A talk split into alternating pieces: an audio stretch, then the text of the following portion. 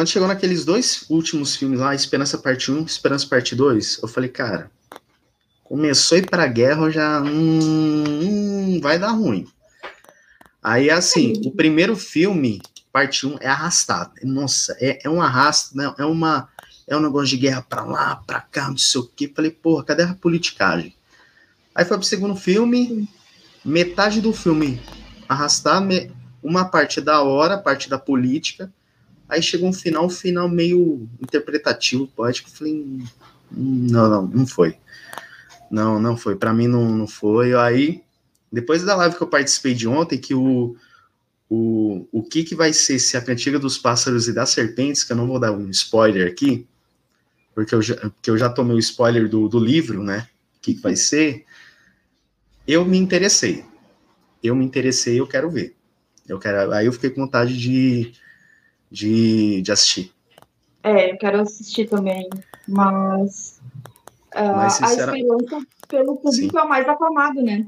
Sim. Pelos fãs. Ah, então, eu quero assistir esse do. Eu quero assistir porque eu me interessei, né? Porque depois que eu fiquei sabendo dos spoilers que queria acontecer no livro, eu falei, mano, quero assistir. Porque falaram que o. Eu olhei o, o casting lá, parece que ele, ele vai contar uma a história ali do, do Snow ali. É, é a, a origem do, dele, do né? Isso. Ser presidente e tal do, do Snow. Aí eu fiquei interessado, aí eu falei, mano, quero ver. Mas eu não sei, mas tipo, a franquia principal já, já, me, já me desgastou, já. Já me desgastou. A maioria vai entrar em cinco minutos, mas é isso, meu jovem. Já estamos ao vivo. Já botei Olá. ao vivo e ninguém viu, ninguém viu, nem a Pri, nem a Pri viu aí. Não vi, eu vi, eu tô. Não, é, é assim. Esse papinho off é, é legal. Esse papinho off aí que que é legal. Ainda tô com uns castings ainda para lançar. Amanhã vai ser o de Genvi, mas é isso. A gente vai iniciar o falar sobre The Marvels aí, filme esse que lançou no cinema, está ainda em cartaz aí. É. Mas que a gente vai falar aqui se gostou ou não. É. é. Ô, Pri, a gente vai falar do, do, A gente vai falar um pouco sem spoilers, depois é com spoilers, tá? Só pra, de forma breve, assim. É isso, gente. Aí eu vou soltar o timer aqui para todo mundo entrar. E aí a gente já inicia o, o episódio aqui. Beleza, Pri? Beleza, beleza.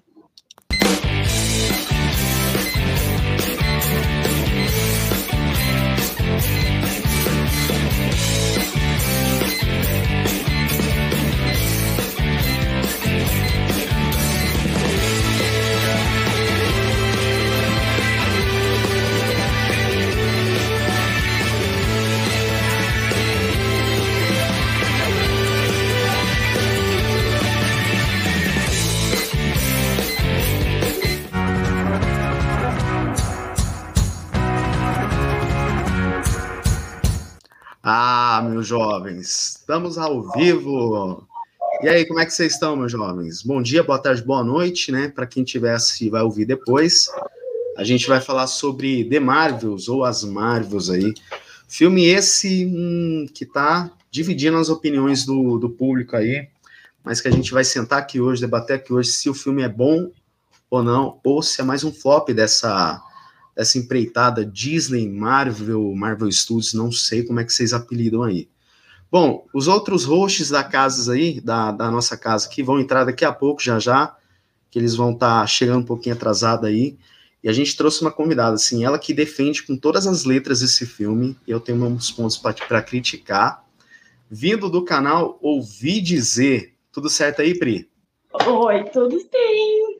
E aí, como é que vocês estão? Primeiramente, muito obrigada, né, o Jonathan, por me convidar para falar desse filme que está bem polêmico. E eu vou defender aqui o filme com unhas e dentes. Já sei que o pessoal, a maioria dos hosts, né, não curtiu muito, mas eu tenho meus pontos e a gente vai falar sobre eles hoje. Exatamente. Ó, Pri, vi que você mandou no chat privado que meu áudio tá baixo, mas eu olhei aqui no YouTube, meu áudio tá tranquilo. Tá? Ai, beleza, beleza. É, então, assim, é isso, gente. A gente vai falar todas as nossas opiniões, aí eu vou soltar a nossa vinheta e a gente já inicia.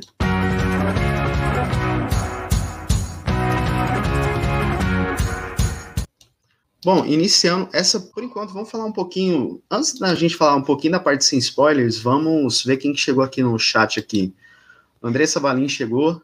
Flop Oi, astronômico. Então, Andressa Valim chegou. Flop astronômico. Espero, sinceramente, que a Disney e o MCU acordem depois dessas chacoalhadas. É, não sei.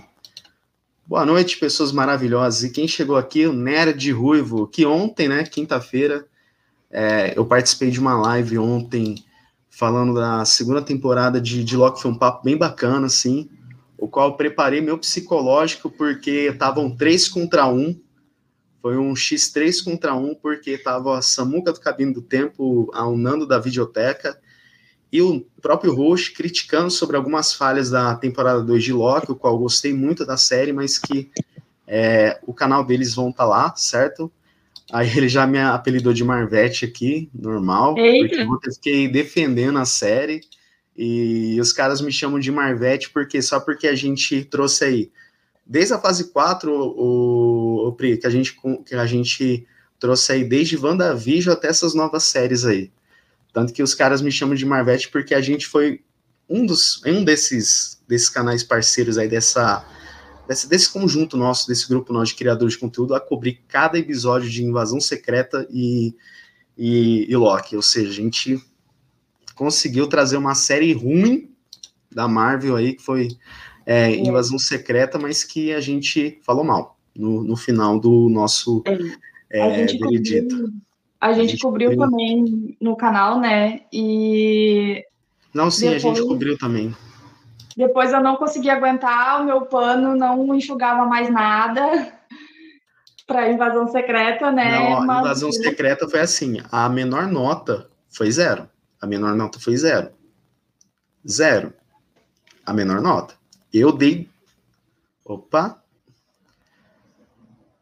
A menor nota foi zero. Ou seja, que não foi a minha. E sim foi um dos nossos hosts aqui. Uhum. Ou seja, a menor nota não foi a minha, a menor nota foi do Caio, não foi a minha. Tanto que a gente fez uma classificação de notas que não vale a pena assistir é, Invasão Secreta. Não é à toa que a gente cobriu cada episódio. Mas é isso, meus jovens. Vamos falar um pouquinho sem spoilers aqui. Ô, Pri, eu queria saber, cara, se você tem alguma teoria para que as possibilidades que esse filme pode trazer ou não para MCU, eu para mim, para mim agora é multiverso agora, porque ele abre um leque, ele deixa um gostinho que vai ter coisas a mais aí para frente do MCU, mas que é, principalmente no seu final e no seu pós-crédito, né? Que quem chegou aqui foi minha variante, né? Aí, ó, tudo certo aí, minha variante. Eliezer Melo. Como é que você tá, meu jovem? E aí, gente? ó, vocês vão puxando assunto aí que eu só vou pegar um suquinho ali e já volto. então, beleza, vou, então monta aí seu áudio aí. Então monta aí seu áudio aí. Aí, ó. Então, Pri, começa aí um pouquinho da parte sem spoilers. É, eu, para mim, assim, agora é multiverso, tanto que as duas últimas cenas do filme deixam um, um indício desse gosto aí. Mas eu não Sim. sei se ele pode abrir para um lado mais cósmico, mais assim, mas eu acho que é só multiverso agora. Não sei se você acha isso. É, eu, eu acho que sim, que, que não tem como não ser só multiverso agora, né? Tá tudo indo para esse lado, tanto de filme quanto de séries, né? Uh, tá abrindo para a parte espacial alguns pontos, né? Mas outros parece que tá fechando. Eu não sei, essa fase 5, essa fase do multiverso tá tudo uma bagunça, tá tá tudo jogado. Tudo que eles fizeram perfeitinho na saga do infinito parece assim na, na saga do multiverso. Eles esqueceram como é que faz ou eles estão deixando a gente muito maluco, achando que nada se encaixa e quando vê, eles vão trazer um filme só de, sei lá, duas horas que vai encaixar tudo, sabe? Pode ser que. Se duvidar, até três horas, né? É, tipo, duas horas e meia, três horas. E, e vai encaixar tudo e a gente vai ficar. Ah, a gente reclamou tanto disso e na verdade estava tudo certinho, né? Porque não segue aquela mesma linha. É porque se a gente for comparar com, a, com as três fases né, anteriores, é, eles estavam apresentando mais é, os seus universos mais é, isolados, né? Uhum, é isso, que, isso que eu gostei. Sim, então. é, eles estavam tendo essa conversa mais condizente com seus produtos, mas o que eu vejo é que começou a fase 4, parece que, parece que é igual, vou repetir o comentário do, do Caio, parece que o Zé Boné criou uma mesa, e um, do, um dos seus roteiristas, sabe, criou aquela mesa gigante, aí foi colocando um monte de baia de, de, de divisórias, em que um roteirista escreve uma história, só que um não percebe o que o outro tá fazendo. É isso. Exatamente. É, Cada um tanto que, é, não, tanto que a fase 4 foi, né, foi nessa bagunça. É igual, na live que eu participei de ontem, de falando de Loki, até mesmo nas nossas lives mesmo, a galera começou a perguntar. Falei, cara, e as conexões? Eu quero ver. Tanto que a maioria, uma, um pessoal ficou frustrado com Loki, mas eu, eu vi que eu gostei do, da segunda temporada, mas eu Cheguei. não botei essa expectativa. Eu não botei. Para mim foi uma série que fechou. Mas para esse filme, é, ele não sei o que, que acontece. Ele tenta explorar essa parte do multiverso em aberto, só que ao mesmo tempo ele é um filme que não se inova em nada. Ele, ele, ele se mantém na, na mesma forma. Ele se mantém na mesma fórmula, mas ele parece que não quer se arriscar com nada. Ele começa a abrir um leque, só que acaba o filme ali. Eu não sei se você enxergou isso. Aê, Mr. Eder! Aí, quem chegou aqui, do, do Poesia Pra Quê? Éder, Rafael, tudo certo aí, Éder? Que, que bom que temos uma. uma microfone. Esse filme. O microfone tá baixo Sim. aí, Éder. Ó, a gente começou a parte sem spoiler, certo? Aí é o seguinte, ô Pri, termina seu raciocínio, aí depois para eu passar a bola pro pessoal pra gente fechar essa parte sem spoilers, tá? Sim, vamos lá. Eu tava falando da parte desconexa, né? Que nada tá se conectando e um dos pontos negativos que eu vi em The Marvels, né, é que ele realmente não conecta com nada, nada de nada, sabe? Uh, eu fiquei esperando uma certa conexão com Invasão Secreta, né? E tá lá, jogado. Apesar de eu ter gostado. Nem liga, né? falar na verdade, nem liga. A gente já tava falando ali na, na resenha antes de começar, foi um filme que eu gostei, Gostei, tipo, não é um nota 10, nem um 9, mas eu não sei.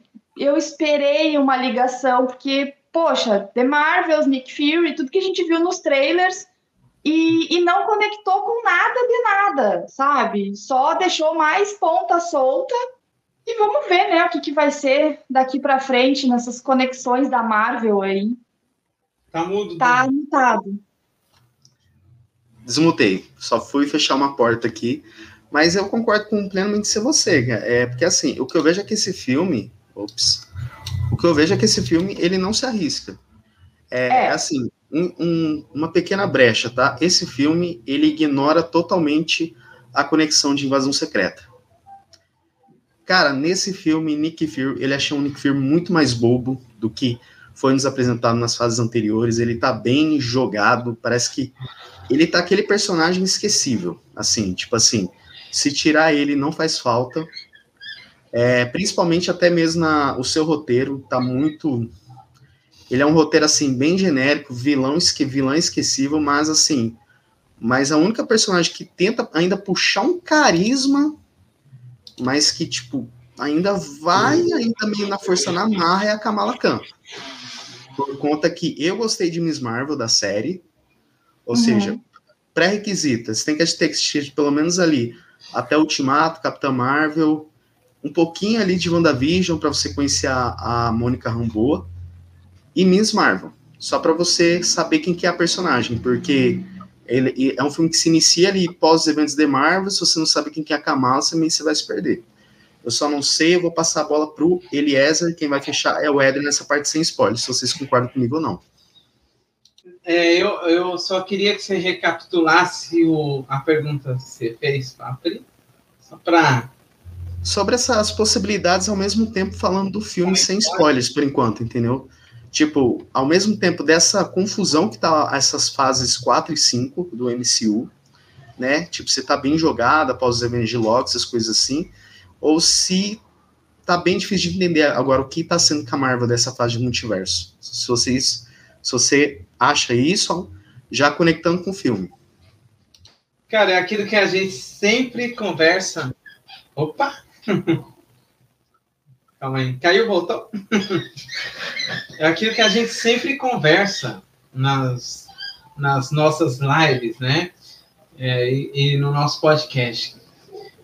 A Marvel está passando por uma fase de transição, só que isso vem desde o início da fase 4. Desde que a dona Disney colocou o seu dedinho lá e está se envolvendo nos projetos da Marvel.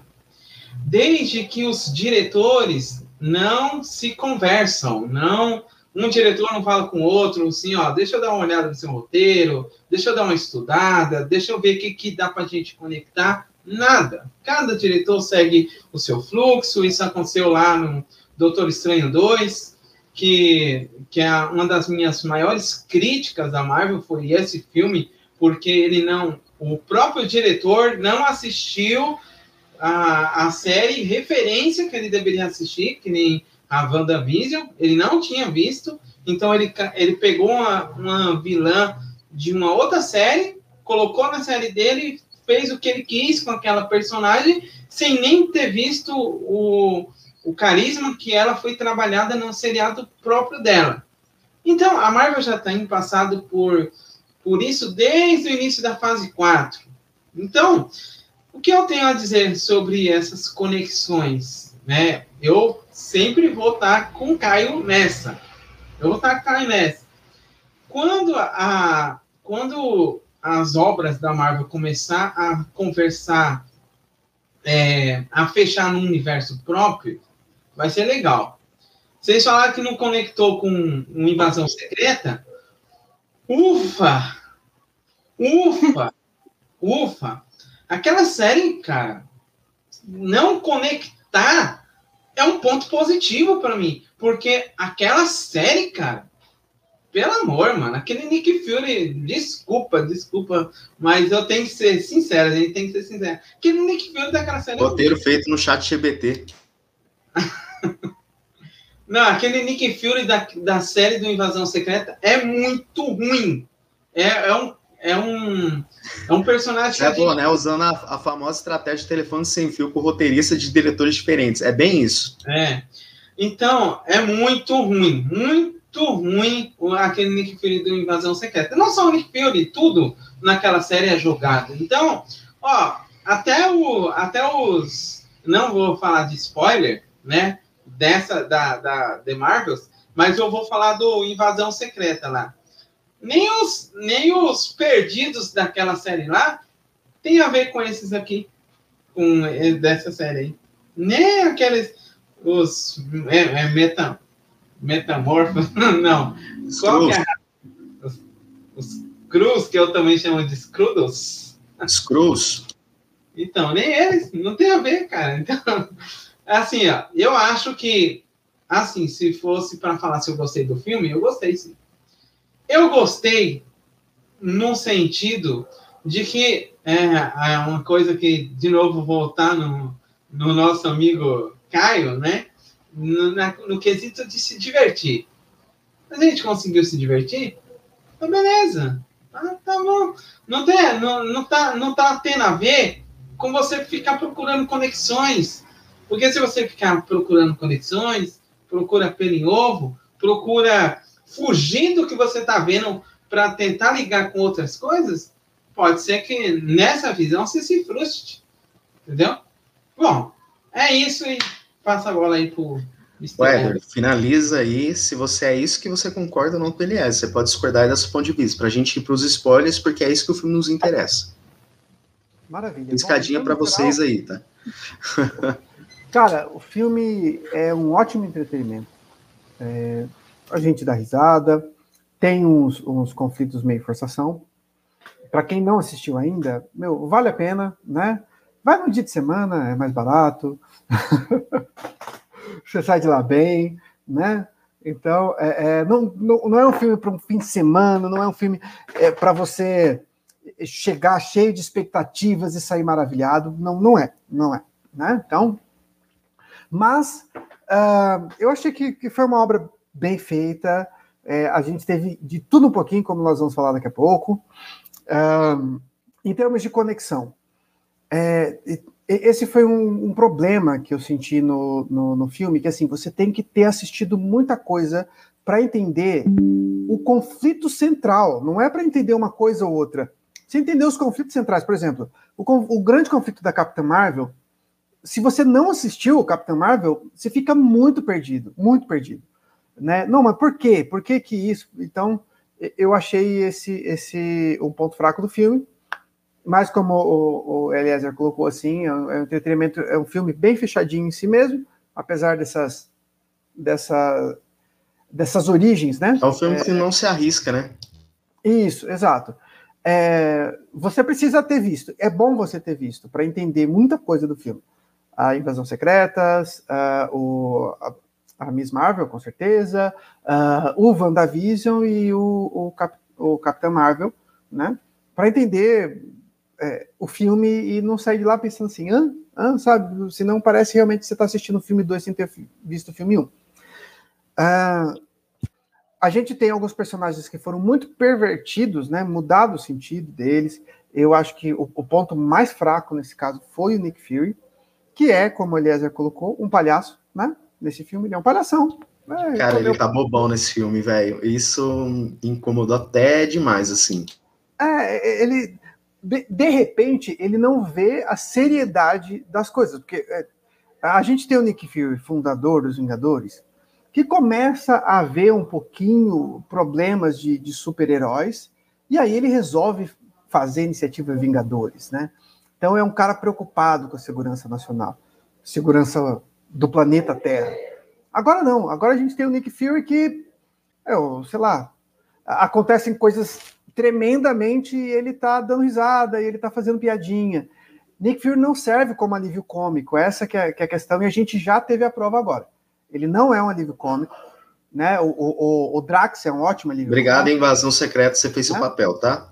É, exato, exato. Transformou o Nick Fury, que era um sujeito para trazer a seriedade da coisa, né? É alguém para quebrar a piadinha do, do, do Drax, do Senhor das Estrelas, do Homem-Aranha. É esse o papel do Nick Fury, né? Mesmo que seja dando uma. É, é, quebrando, dando a piada fatal que vai acabar com tudo, mas é o sujeito que fala: olha, vamos ser adulto aqui, entender que existem coisas mais importantes que outras coisas. Não, aqui não.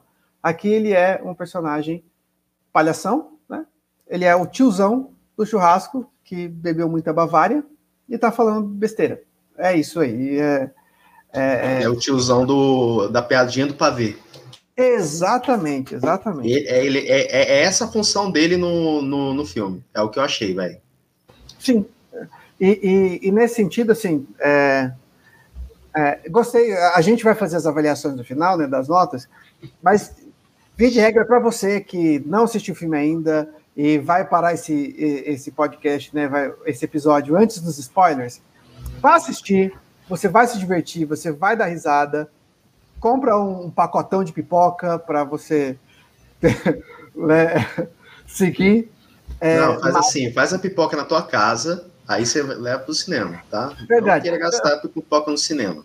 Fica dá, dá aquela... Se você for no shopping, passa naquela loja, né? Não pode. Você compra as coisas mais baratas. Não, lógico que pode. Permitido. Não, não, pode ir na praça de alimentação. Você come lá na praça de alimentação, aí pode. E eu acho, e aí, e aí a, a, a Pri que está aqui, eu acho que se eu fosse uma menina, eu ia me sentir muito mais representado, porque assim, teve dorama, tem. Esse não, tem Diga lá, então. Não, eu quero só completar uma, uma parte ali que, que tu estava falando, de que uh, é um filme bom para ir assistir, ah, vai durante a semana, distrair e tal. É um filme como. Como é que eu vou dizer assim? Aquela fórmula certinha de tem porrada, tem. Os diálogos são, tipo. encaixados. Sei Forçados. lá. É, mas condiz tudo condiz ali com a proposta do filme, entendeu? Mas a proposta do filme, em certos momentos, para nós mulheres que gostamos de ser representadas, né, em filmes assim, meio as mulheres vai para o lado zoeiro, entendeu? E isso é uma coisa que acaba incomodando. me pareceu que eles pegaram todos os clichês né, que, que, um homem, sei lá, o Kevin Feige, ele pegou todos os clichês do que ele achou que devia ter no filme para mulheres e ele colocou aquilo no liquidificador e fez isso aí, né? Porque assim. E executou de maneira bem forçada, cara, e é isso que eu é. achei. É. Então, Mas assim, mesmo. Que ter figurino, aí vai lá e faz um baile, né? Então, assim. Mas tá mesmo assim, ainda é um filme bem divertido de assistir. Assim, é um filme gostoso de assistir. Ó, o cara deu uma dica aqui, ó. Você faz a pipoca na tua casa, leva pra sala do cinema e revende lá. Pronto. É sucesso. Isso aí, tem que ser assim. Não, você fica rico. E ainda não. fica rico ainda, mano. Esse, não, esse aí não fica rico, não, porque flopou, então não dá dinheiro, não. Ó, Mas, eu assisti, assisti numa quarta-feira, véspera de feriado. Tava muito, muito vazio a sala de cinema, né? É, é, é claro, o shopping não estava lotado também. Mas é, primeira semana de exibição do filme, no dia que é mais barato, geralmente ia estar tá mais cheio, né? Não tava. É, eu fui no sábado e tinha tipo 12 a 15 pessoas na sala. No máximo. Eu no e sábado. a gente assistiu, a gente assistiu o nosso home office. Então, foi sabe, sucesso. Sabe uma coisa, né, que eu gosto de falar é o seguinte. É, em nosso. Então ele tem uma moto passando aqui. Passou a moto da, da Rambo aí, ó. Então, eu costumo dizer o seguinte, que sabe qual é o problema que a gente vive nos dias de hoje? É que a Marvel tem decepcionado tanto que cai naquela velha história, né? Que quando a pessoa espera que vai ser ruim, ele não vê. O flop é isso. Flop é uma falta de marketing, uma falta de divulgação boca a boca, uma falta de perspectiva. É você achar que uma coisa vai ser ruim só pelo fato dela existir. Porque se não fosse isso, eu, eu fico pensando, as pessoas poderiam ir no cinema assistir de boa. Mas por que, que não vai? Eu conversei com várias pessoas falando. Ah, não, não, vou não, cara. Não tenho expectativa não. Ou seja, as pessoas elas não querem nem ver. Ou seja, se for bom ou não, não vai saber. Não vai, não tem como saber. Aí tem que ser essa experiência que nem a gente, né? Que, que faz conteúdo e que às, às vezes nem vê porque quer ver, mas tem porque. e às vezes. E a gente já tá tão vacinado, né, cara? É, tipo, para nós que produz conteúdo, a gente já tá tão vacinado, né? Porque a gente nem coloca expectativa com nada, né? É. Então, assim, e nada que a gente vê, a gente põe expectativa. Pode ser bom ou ruim. A bomba vem aqui na hora do podcast a gente lança a bomba. Isso, Mas, e, esse... É, e, esse foi o reflexo, né? Porque, tipo assim, a, a Pri mesmo está de prova, né? É, é, a Pri acompanhou nossa, nosso projeto de, de Loki, né? É, uhum. É, porque, assim, a gente já estava tão vacinado né, em relação às cagadas do MCU, porque quando a gente assistiu Loki, se a proposta fechar nela mesma, show de bola. E é isso que a série fez. Só apresentou as ferramentas. É, e entra naquilo que o cara falou: se a gente chegar aos fios soltos, cara, só puxa a série para baixo. Então por isso você tem que chegar de maneira isolada. Mas continue é. pra gente pros spoilers. Assim, assim como o filme, né, de The Marvels. Se tu olhar ele isolado. Isso. Ele é, é um bom, cara. Ele é um filme bem bom, assim, de assistir. Mas a gente ficou com aquela expectativa de ligar em outras coisas. Aí já cai um pouquinho o que a expectativa, né? O The Marvels, ele puxa alguns ganchos, mas alguns ganchos próprios. Por exemplo, puxa o filme do, da Capitã Marvel para explicar a Capitã Marvel nesse filme, beleza? Aí tudo bem. Puxa a série do, do da Miss Marvel para explicar também o que está tudo bem. E puxa um pouco da Mônica Rambeau do final da WandaVision, né? Que ela começou a ganhar os poderes lá no WandaVision, né? No, no, no, no último capítulo, no penúltimo capítulo, ela começa a ganhar aqueles poderes que ela toca no negócio e sai uma, uma energia na, na mão dela, ela começa a ganhar poderes. Calma, calma. Calma, estou falando de outra. Ah, Estou falando. Tô falando, Não, tô falando de. E tem essa citação no filme aí, tá? Então, Tô falando da WandaVision. Não vem com coisa, não, hein? Ainda de conexões, ainda de conexões com o universo, para quem não é tão fã de Marvel está por aqui, lembra, a, a Marvel tem alguns núcleos, tá? Então a gente tem o núcleo do espaço, o núcleo cósmico, que foi iniciado lá com os nossos queridíssimos Guardiões da Galáxia, nos quais, inclusive, o núcleo cósmico, né, que seria o espaço, do que acontece fora da Terra, no espaço. Por exemplo, o Thor, né? Ele, ele entrou né, nesse mundo cósmico aqui. Eu peço desculpas um pouquinho, meu, meu som tá alto aqui em volta.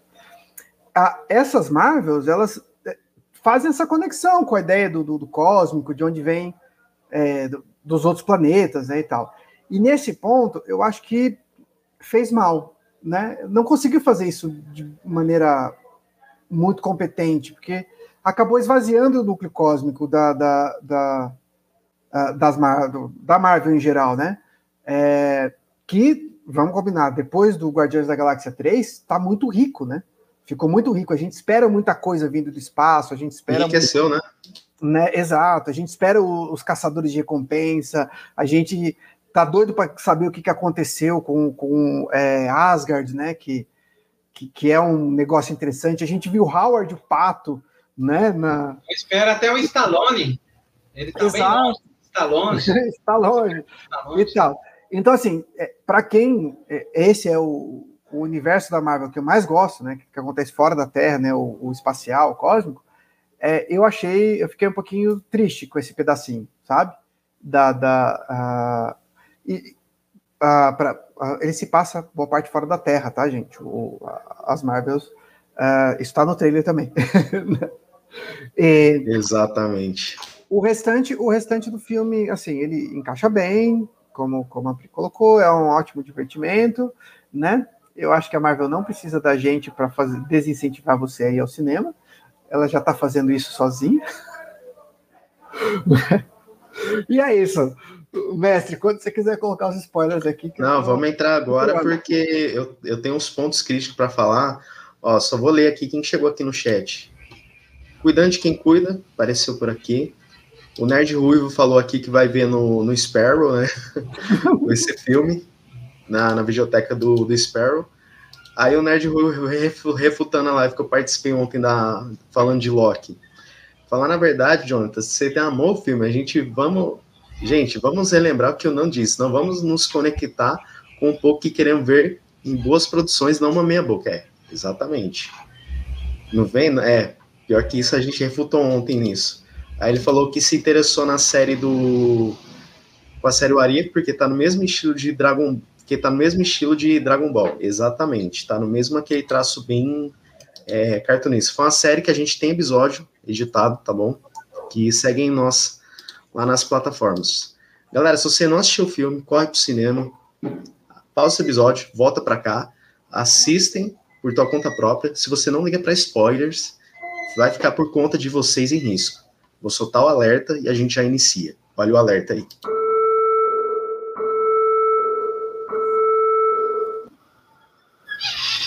Ai, É... agora sim, gente. É, cara, vão- eu vou começar pela vilã, cara. Que vilã esquecível, hein? A Darben. Eu não entendi até agora, se vocês souberem explicar. Porque assim, vamos, Qual é vamos a dela? a vilã. Eu não entendi até agora qual que é a dela. A Darben. Se vocês entenderam alguma coisa. Porque assim, eu entendo que a, a Carol Danvers queria acabar com os Kree. Beleza. Mas dela, assim, não entendi muito bem, não, cara. Porque começa explicando que. Ah, não, porque a Karen Danvers eliminou o Sol, que acabou com o planeta e. Mano, eu não entendi até agora dessa saga dela por poder pelos braceletes. Tipo assim, ficou algo meio. Só falou assim: joga aí e taca o filme em frente aí. Eu não sei. A, a Vai, questão dos, dos braceletes é porque eles eram relíquias Cris, né? Relíquias antigas, Cris e, e tal. Ah, então, ela estava em busca disso daí porque ela acreditava nessa lenda que eram os braceletes. pelo que eu entendi, é que destruindo tudo. Né? Cortou. Cortou? Repete seu raciocínio aí.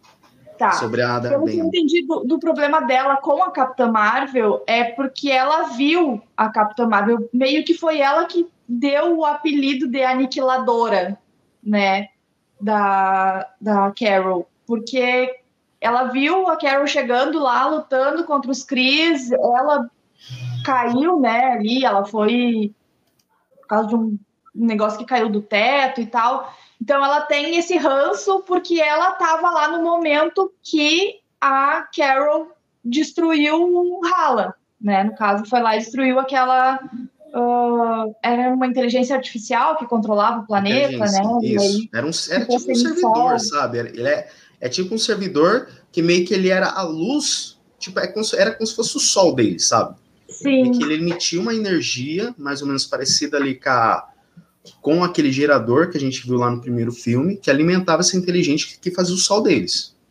Entendeu? sim. Aí que no É, final e- do filme mostra a Karen Danvers reativando essa energia, só que jogando poder nele, entendeu? É, na verdade, assim, a, a inteligência artificial foi destruída, mas o sol, ela alimentava o sol e outras coisas ali, né? Então o sol só precisava ser realimentado para voltar. Foi essa parte que a Capitã Marvel fez. A inteligência artificial continuou não existindo mais. Mas eu acho que o propósito, assim, a motivação da vilã foi justamente ela ter visto a Carol chegando lá e demolindo tudo. Esse era o ranço dela. Mas a questão dos braceletes, eu acho que eles podiam ter falado mais também, assim, tipo, por quê? Qual, o que, que eles faziam, né? Porque a gente viu, viu ali o poder deles, mas ao mesmo tempo não ficou bem explicado. E isso entra num ponto, cara, porque, olha só, é, é igual, Miss Marvel, ele apresenta essa mitologia dos braceletes. Isso que eu acho legal. Uhum. Mas também não explica exatamente o quê. Então, ele apresenta, ele dá uma introdução dessa mitologia. E The Marvels, ele começa com esse plot do bracelete. Sim, Mas não dá uma justificativa, porque eu entendo deles implicarem nessa tecnologia, não sei o quê, mas. Tipo assim, só apresentou. Falei, joga aí, interpreta aí. E eu, eu acredito que nem. Eu acho que nem vai explicar. Porque, para mim, assim, esse plot é o que tá. É o que eles estão querendo agora abrir as conexões novamente para o multiverso, de novo. É de novo. Só que mesma coisa, apresenta, mas não explica nem justifica. E é por isso que eu falo que esse roteiro deu uma, tem umas falhas interessantes. Continuem aí. Pode continuar, Wesley, se você. Sim, vamos lá. É, recapitulando algumas coisas importantes. Kamala Khan, vamos falar do bracelete, né? Então, vai assistir é, Miss Marvel. E lá no final mesmo, episódio 6, 7, quando ela volta no tempo e vai descobrir de onde que vem, por que, que é a avó dela. E, e, é, um- uma das falas muito legais né, do filme, que eu dei bastante risada, né? Que. Ah, como é que você conseguiu esse bracelete? A minha avó me mandou pelo correio. então, ah, mas de onde que vem esse bracelete? Vem lá, a, a- Kamala, a avó da Kamala era de uma raça interdimensional, então é uma outra dimensão. Essa é outra dimensão. É um multiverso? Não sei. Não sabemos. Talvez vá juntar. Mas assim, ah, procure lá os clandestinos, né? Que são essa raça interdimensional.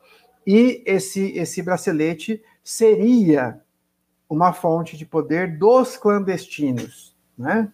É, e, e dali que vem, e ele é capaz de abrir um espaço entre as dimensões, e ele seria usado, e aqui todos os spoilers de Miss Marvel, né?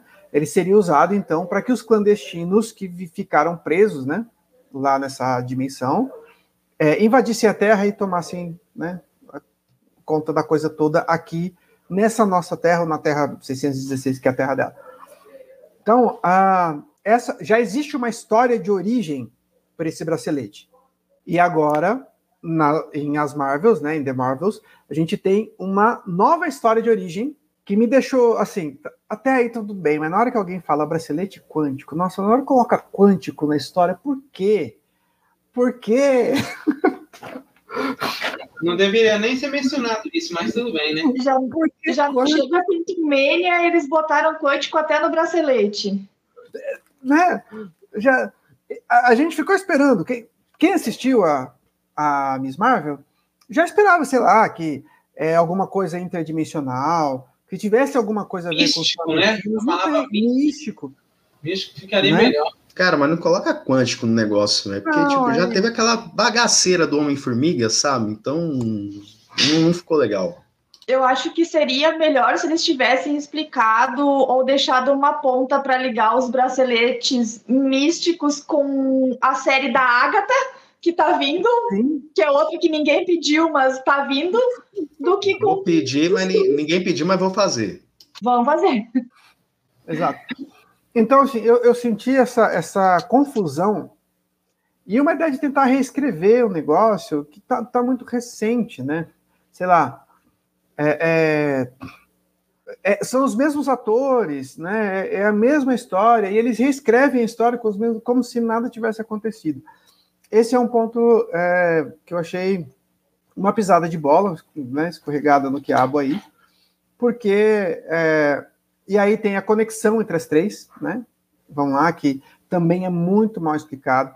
A Mônica Rambeau tenta explicar, coloca uma coisa toda científica lá para explicar, mas é meio que assim, gente, ó, engole aí que a gente tem mais coisa para falar do filme. Até agora. mesmo na conexão quando ela ganha os poderes, né? Tipo, uhum. ela tenta explicar de uma maneira bem bem forçada, é uma, é uma forma de da gente de uma forma falar assim, gente, sabe o que você viu em WandaVision? Ignora. Ignora. Engole aí. É, engole aí. Não, não, não é nem engolir. Ignora. Fala, não, joga aí, toca, toca de lado a série aí e bola pra frente. Aí o melhor é o comentário aqui do, do Kai, aqui, ó. O vilão de The Marvels 2 vai ser um coach quântico com poderes de controle de mindset. Ele é foda, cara. Puta que ah, pariu, velho. É, não, esse cara é foda, cara. Esse cara é foda. É vai. alguém traga um, alguém traga um homem para esse prêmio. Vai, ah, Tipo assim, é, falando de é, vilão. Mais uma vez a Marvel trazendo um vilão genérico. Quando a gente fala vilão genérico, não significa que o vilão seja fraco, né? Significa que a motivação dele não é legal. Por exemplo, vamos, vamos falar um pouco dessa vilã aí. A motivação dela é uma motivação legal? É, ela viu a Capitã Marvel, de novo ignorando ser uma heroína, chegando em um planeta sem perguntar nada, dando uma de arrogante. Desculpa, né, falar com essas, com essas palavras, mas é o que eu senti. A, a Capitã Marvel chegou lá, não perguntou nada para ninguém, já chegou destruindo a inteligência artificial que alimentava o, o planeta deles, né, com o Sol, e foi embora, sem perguntar nada. Tipo assim, ó, bom, destruiu o que é de vocês, salvei vocês, tchau. Será que salvou? Ela fez foi destruir praticamente a, a, o planeta, né? A, ela destruiu, deixou o planeta escuro. Imagina a gente ter o nosso Sol e do nada apagar, ficar escuro. Foi isso que aconteceu naquele planeta lá. Ela ficou injuriada, a vilã. Tudo bem. Até aí, ficar com raivinha da Capitã Marvel, tudo bem. Mas o filme não seguiu nessa, nessa linha de raciocínio. Ela não estava atrás da Capitã Marvel. Ela não estava querendo se vingar da Capitã Marvel. Ela só estava fazendo por fazer. Se você for ver, a primeira coisa que ela fez com o bracelete foi quando a, a, os Cruz, né? É, por causa de novo da Capitã Marvel, claro que não foi culpa dela dessa vez, né? Mas só porque ela estava no lugar errado, na hora errada, ela falou, ih, quebrou, a gente fez um, uma, um negócio de trégua, né? A gente vai dar uma terra que, olha só, o que o, o que o invasão secreta mais não, seguro. O que o invasão secreta não conseguiu fazer para os Cruz, a essa vilã fez. Ela, essa vilã fez, ela deu uma terra para eles. De repente vem a Capitã Marvel, tá no lugar errado, na hora errada, com, fazendo as atitudes erradas e ela presenciou isso e falou: Vixe, vocês quebraram nosso acordo, então vamos destruir a terra de vocês. E foi, e utilizou esse bracelete apelão pra caramba, porque, na minha opinião, é um poder apelão esse negócio de você é, pega um negócio, atravessa dimensões, né? É, você puxa coisas de, de outros lugares Tá. Você, puxa coisa de outros lugares e coloca lá. Isso é apelação demais. Só que na mão de, de pessoa que não, não tem peso, né? Essa vilã não tinha peso para ter um poder tão apelão assim. Então destruiu praticamente a, a terra do, dos Cruz, né? E quando a, mini, a Miss Marvel nunca tinha presenciado uma morte, viu todo mundo morrer que queria salvar uma vida, o que, que a Capitã Marvel falou? Deixa eles falar, vamos embora. Tipo, ignora, ignora. Fala que não, Jonathan. Cara, e é bizarro, velho, que eles convoca, claro. que, é que convoca a Valkyria do nada, sabe? Eu olhei assim. Porque assim, eu entendo desse, desse Eu queria entender isso daí também. Porque, tipo assim, chamou a Valkyria é do nada. Assim. Minha, né, gente? Porque, assim, eu, eu, tanto que esses dias eu tava tirando essa dúvida com o Matheus do Dropcast, né? Que dá para vocês verem como que esse filme ele ignora os eventos de invasão secreta. Ele, o, o, o Matheus do Dropcast me deu um insight bem interessante, assim. É que aqui, ó, quem chegou aqui é a videoteca do, do Nando, Nando apareceu aqui. Salve, e salve. quem chegou aqui, o Tom Games aqui. E, o Matheus Dropcast me deu um insight interessante, mas assim, que o filme poderia ser melhor em, entregue, né?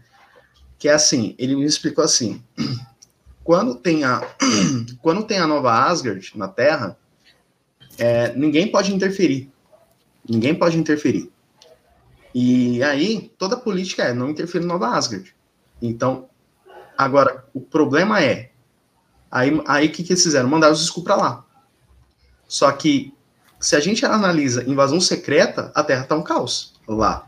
Agora eu pergunto para você: você acha que os Skrull de invasão secreta não vão atacar Nova Asgard? Lógico que vão, cara. Certeza. Mas não sei. Mas eu não entendi até agora essa. Deixa a invasão secreta continuar sendo secreta. Né? É ó, bem faz assim, que, nem a, ó, faz que nem a Marvel, ignora a invasão secreta também, cara. Porque tentar conectar coisa ruim com coisa mediana não fica bom, né? Menos com menos não fica mais. Então, é, tenta, tenta deixar assim, Pois tipo. é. Há controvérsias. Mas olha só, ah, uma outra coisa que eu fiquei sem entender, eu não sei se vocês entenderam. Ah, os Skrulls estavam com um planeta só deles. De onde é que surgiu aquele planeta? Porque não tinha vindo todo mundo, entre aspas, para a Terra, ou os outros, tipo, desgarrados um pouco em cada lugar. Tinha um planeta inteiro dos Skrulls. É, Cara, pelo aí, que dá pra entender, é, é, é- foi assim, quando a Capitã, a Carol Danvers, né, que não tem nem um pouquinho de carisma nesse filme, né, assim como no primeiro, é, nada contra Brie Larson, tá? Mas a personagem tá- ainda tá chata. Mas, tipo tá, assim, pelo que dá pra entender, algum filme da Brie Larson que ela tem carisma, por o favor. Quarto de Jack, tá? Assista o Ah, Quarto de Jack, que é maravilhoso, tá? É, porque assim, pelo que dá pra entender que o filme nos mostra, é que assim, naquele propósito de adquirir a terra segura para os Skrulls, é que ela foi juntando uma porção de Skrull e foi deixando no planeta. Foi deixando no planeta, um pouquinho ali, não sei o quê, só que a maioria ficou na Terra. É isso. Agora, o porquê da Valkyria tá lá, eu já não sei. Isso eu já. A só respeito toca. dessa, dessa pergunta da Pri, assim, é um planeta só para os Skrulls. No, no, por isso que a gente tem que assistir um monte de coisa antes, né? Tem um momento em que a, em que a, a Capitã Marvel fala assim, ó, os Kree foram, dominaram 60%, sei lá, quantos por cento da galáxia. Então, aquele planeta onde os Skrulls é, estão era uma colônia dos Krees, né? Um planeta colonizado, né? Do, do, dos Krees e moravam alguns Krees lá. A capital é Hala, né? Então, o planeta capital, o planeta natal dos Kree é Hala, mas eles também dominaram outros planetas ali na galáxia. E esse planeta, é, esse primeiro onde os Skrulls foram, era um planeta governado pelos Krees, né? E- mas não era a capital. E aí a, a, a, a líder dos Cris, né, a, a moça do martelo, né, ela fala, olha, vamos selar aqui a paz. Darben, Darben é o nome da personagem. Isso, tá bem, isso. Chamar ela de vilã genérica. né? Ela diz, não, tudo bem, vocês, vocês podem ficar aqui nesse planeta, que, seria, que era o planeta dos Kree, mas era tipo assim, era meu quintalzinho. É como se os Estados Unidos deixassem a gente ficar no, em Porto Rico, entendeu? Que é, É como se fosse meu, mas não é exatamente eu, sabe? É mais ou menos assim, né? Ou como se a gente cedesse o Acre para alguém. Parece ser isso, né? O que, o que não, não explica o que ela faz com esse planeta, né? Porque assim, tipo, para salvar a capital, eu vou roubar. Ah, vocês não precisam de atmosfera, vai. Então, aí é que, aí é que eu tenho um, um, ponto assim que falaram, né, da ah, vamos fazer um acordo, vamos deixar eles aqui, os Skrulls aqui, e vamos viver em paz. Só que ela nunca realmente quis isso. Ela foi lá e fez o um acordo com eles para eles acharem que estava tudo bem só que ela ia tirar a atmosfera do planeta de qualquer jeito e ia matar uhum. eles. Por quê? Porque tinha o fundamento que a gente vê lá para o final, que é ela foi, ela pode não estar tá indo atrás diretamente da Capitã Marvel, mas ela está indo atrás dos planetas onde a Capitã Marvel já se sentiu em casa. Sim. Entendeu? Então ela nunca, ela nunca quis aquela trégua, ela nunca falou aquilo de verdade, foi da boca para fora. Cara, isso leva um... Cara, isso leva um ponto, cara, do, do filme que eu achei muito vergonha ali, assim, vocês podem concordar ou não. É, eu até entendo dele, assim, do, do filme mostrar essa, essas referências desse entrosamento da, com a Rambo, com a Kamala Khan e tudo mais, mas que uma coisa que eu não gostei é quando entra na, naquele planeta lá em que a Capitã Marvel vai é, tipo assim, ela conseguiu um, um, ser uma princesa de alguém. Cara, tem toda aquela drama de musical, cara. Achei muito vergonha ali. Tipo, é não, então, assim, mas, mas, eu queria comentar sobre não esse. curti muito, velho. Eu achei muito musical genérico de Disney, velho. Eu é, achei. Eu queria... Não tinha nada a ver com o rolê, mano. Se for mas uma... era pra ser isso, era pra ser isso. isso então, Cara, foi uma coisa assim, que é tipo assim, sabe, sabe, se fosse um, tipo, uma pós-crédito assim, ah, terminou os créditos, pronto, beleza. É, é sabe? Ficaria Aí, beleza, só que o problema é que tá no meio, tipo assim, um exemplo, é que todo mundo some, todo mundo vazou com os screws, aí de repente um, um olha pra cara do outro assim, depois daquele treinamento mó, tipo assim, ah, vamos pular corda, não sei o quê, desnecessário também. Horrível. Não, mas tudo bem, Jonathan, ó, o entrosamento do treinamento deles eu achei bacana.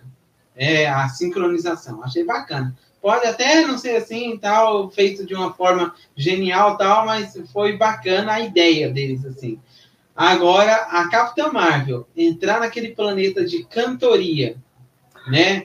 E quando ele chegar naquela parte lá, eu vi, eu vi, sabe quando a visão, a visão abre assim, ó, a, visão da Wanda? Visão da Wanda? Sabe, sabe, quando você tá na janela que você abre assim, vem aquele sol e você. Caramba, que sol claro assim. Eu vi, cara, eu consigo enxergar a dona Disney querendo botar o dedinho.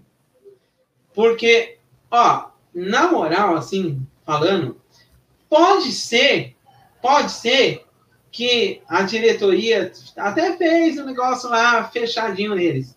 Mas a Disney falou: não, mas eu quero colocar meu dedinho. Não, não. Eu quero colocar um canto. Se, se não tiver um musical no filme, não vai compensar.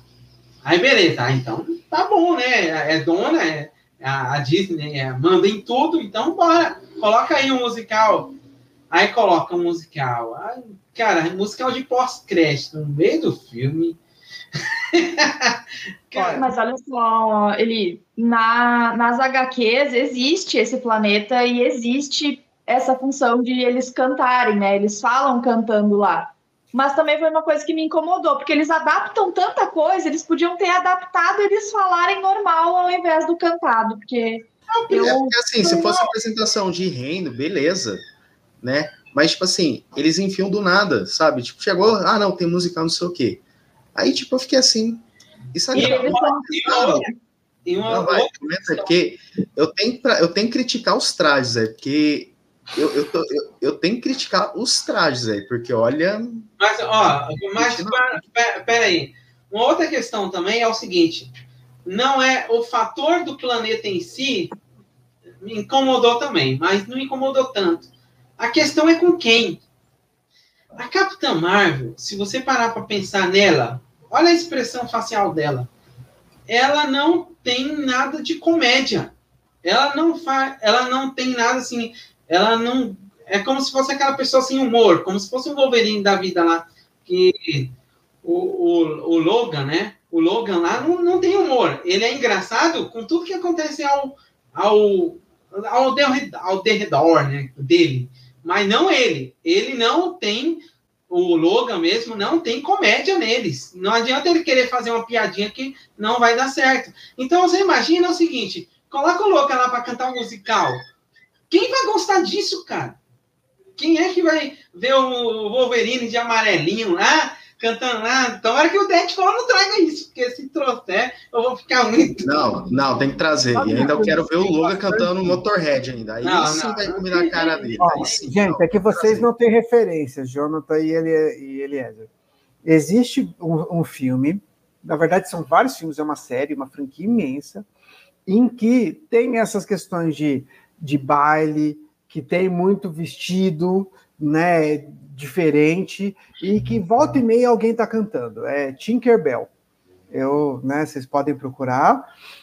não sei se a Pi conhece Tinkerbell, mas todo episódio da Tinkerbell tem exatamente aquela cena, né? E de vez em quando tem até briga, né? Guerra de comida e umas coisas assim. Então, talvez a Marvel queria falar com a galera que assistia Tinker, Tinkerbell, e não me perguntem por que. Não, olha, não, e aí vou, vou fazer um, adendo que, tipo, o, o patrocinador lá de Loki lançou antes do filme, né? Foi em junho ou julho, os, os bonequinhos do, do lanche feliz deles lá, né? Uhum. Aí, como eu tenho um filho de cinco anos, eu tenho a desculpa de comprar para ele, né? Eu comprei todos a foto não tá aqui, né? Que é a Mônica Rambeau. Uh, não sei onde tá. Mas o único que eu não comprei foi a Capitã Marvel vestida de princesa. Que eu disse, eu me nego a ter essa coisa.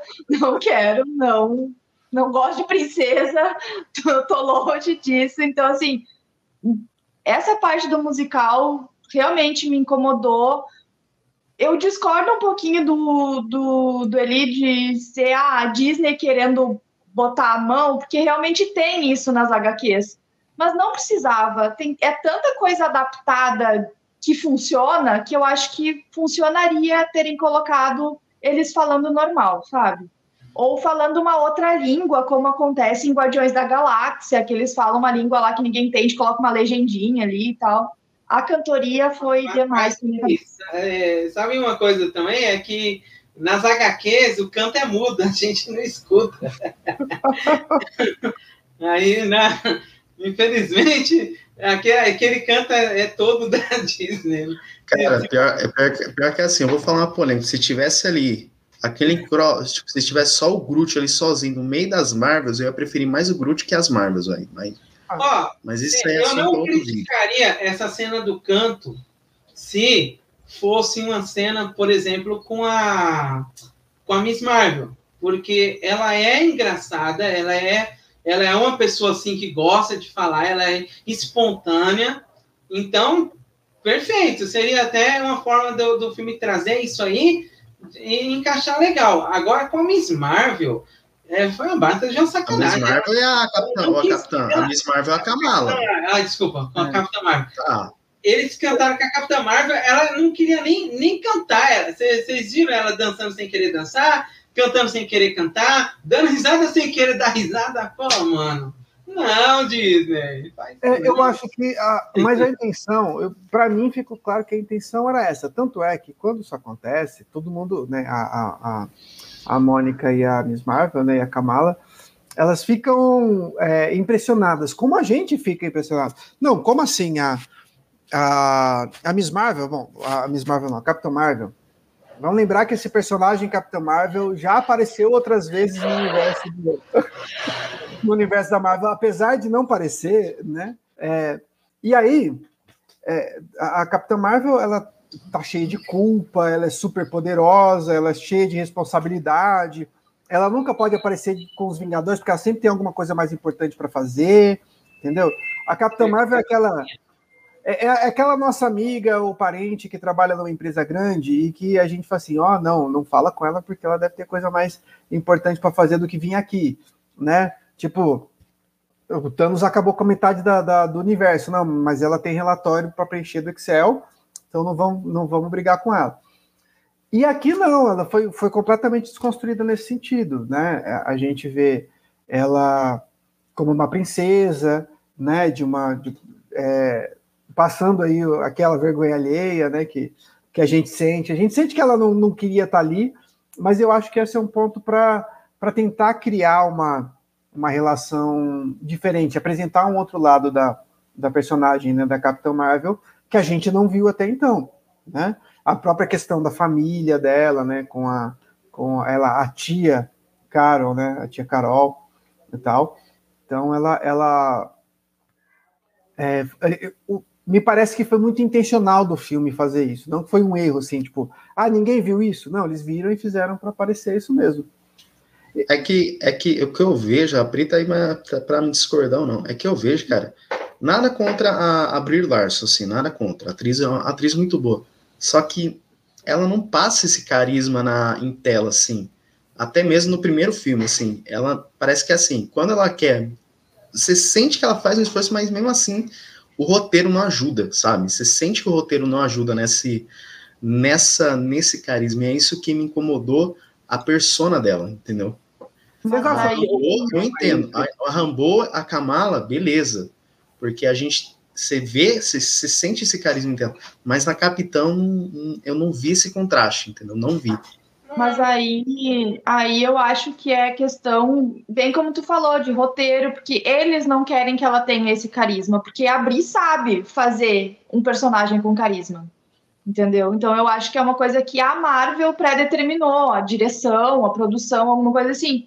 É. Uh, porque ficou confuso para mim, voltando na questão da Valkyria.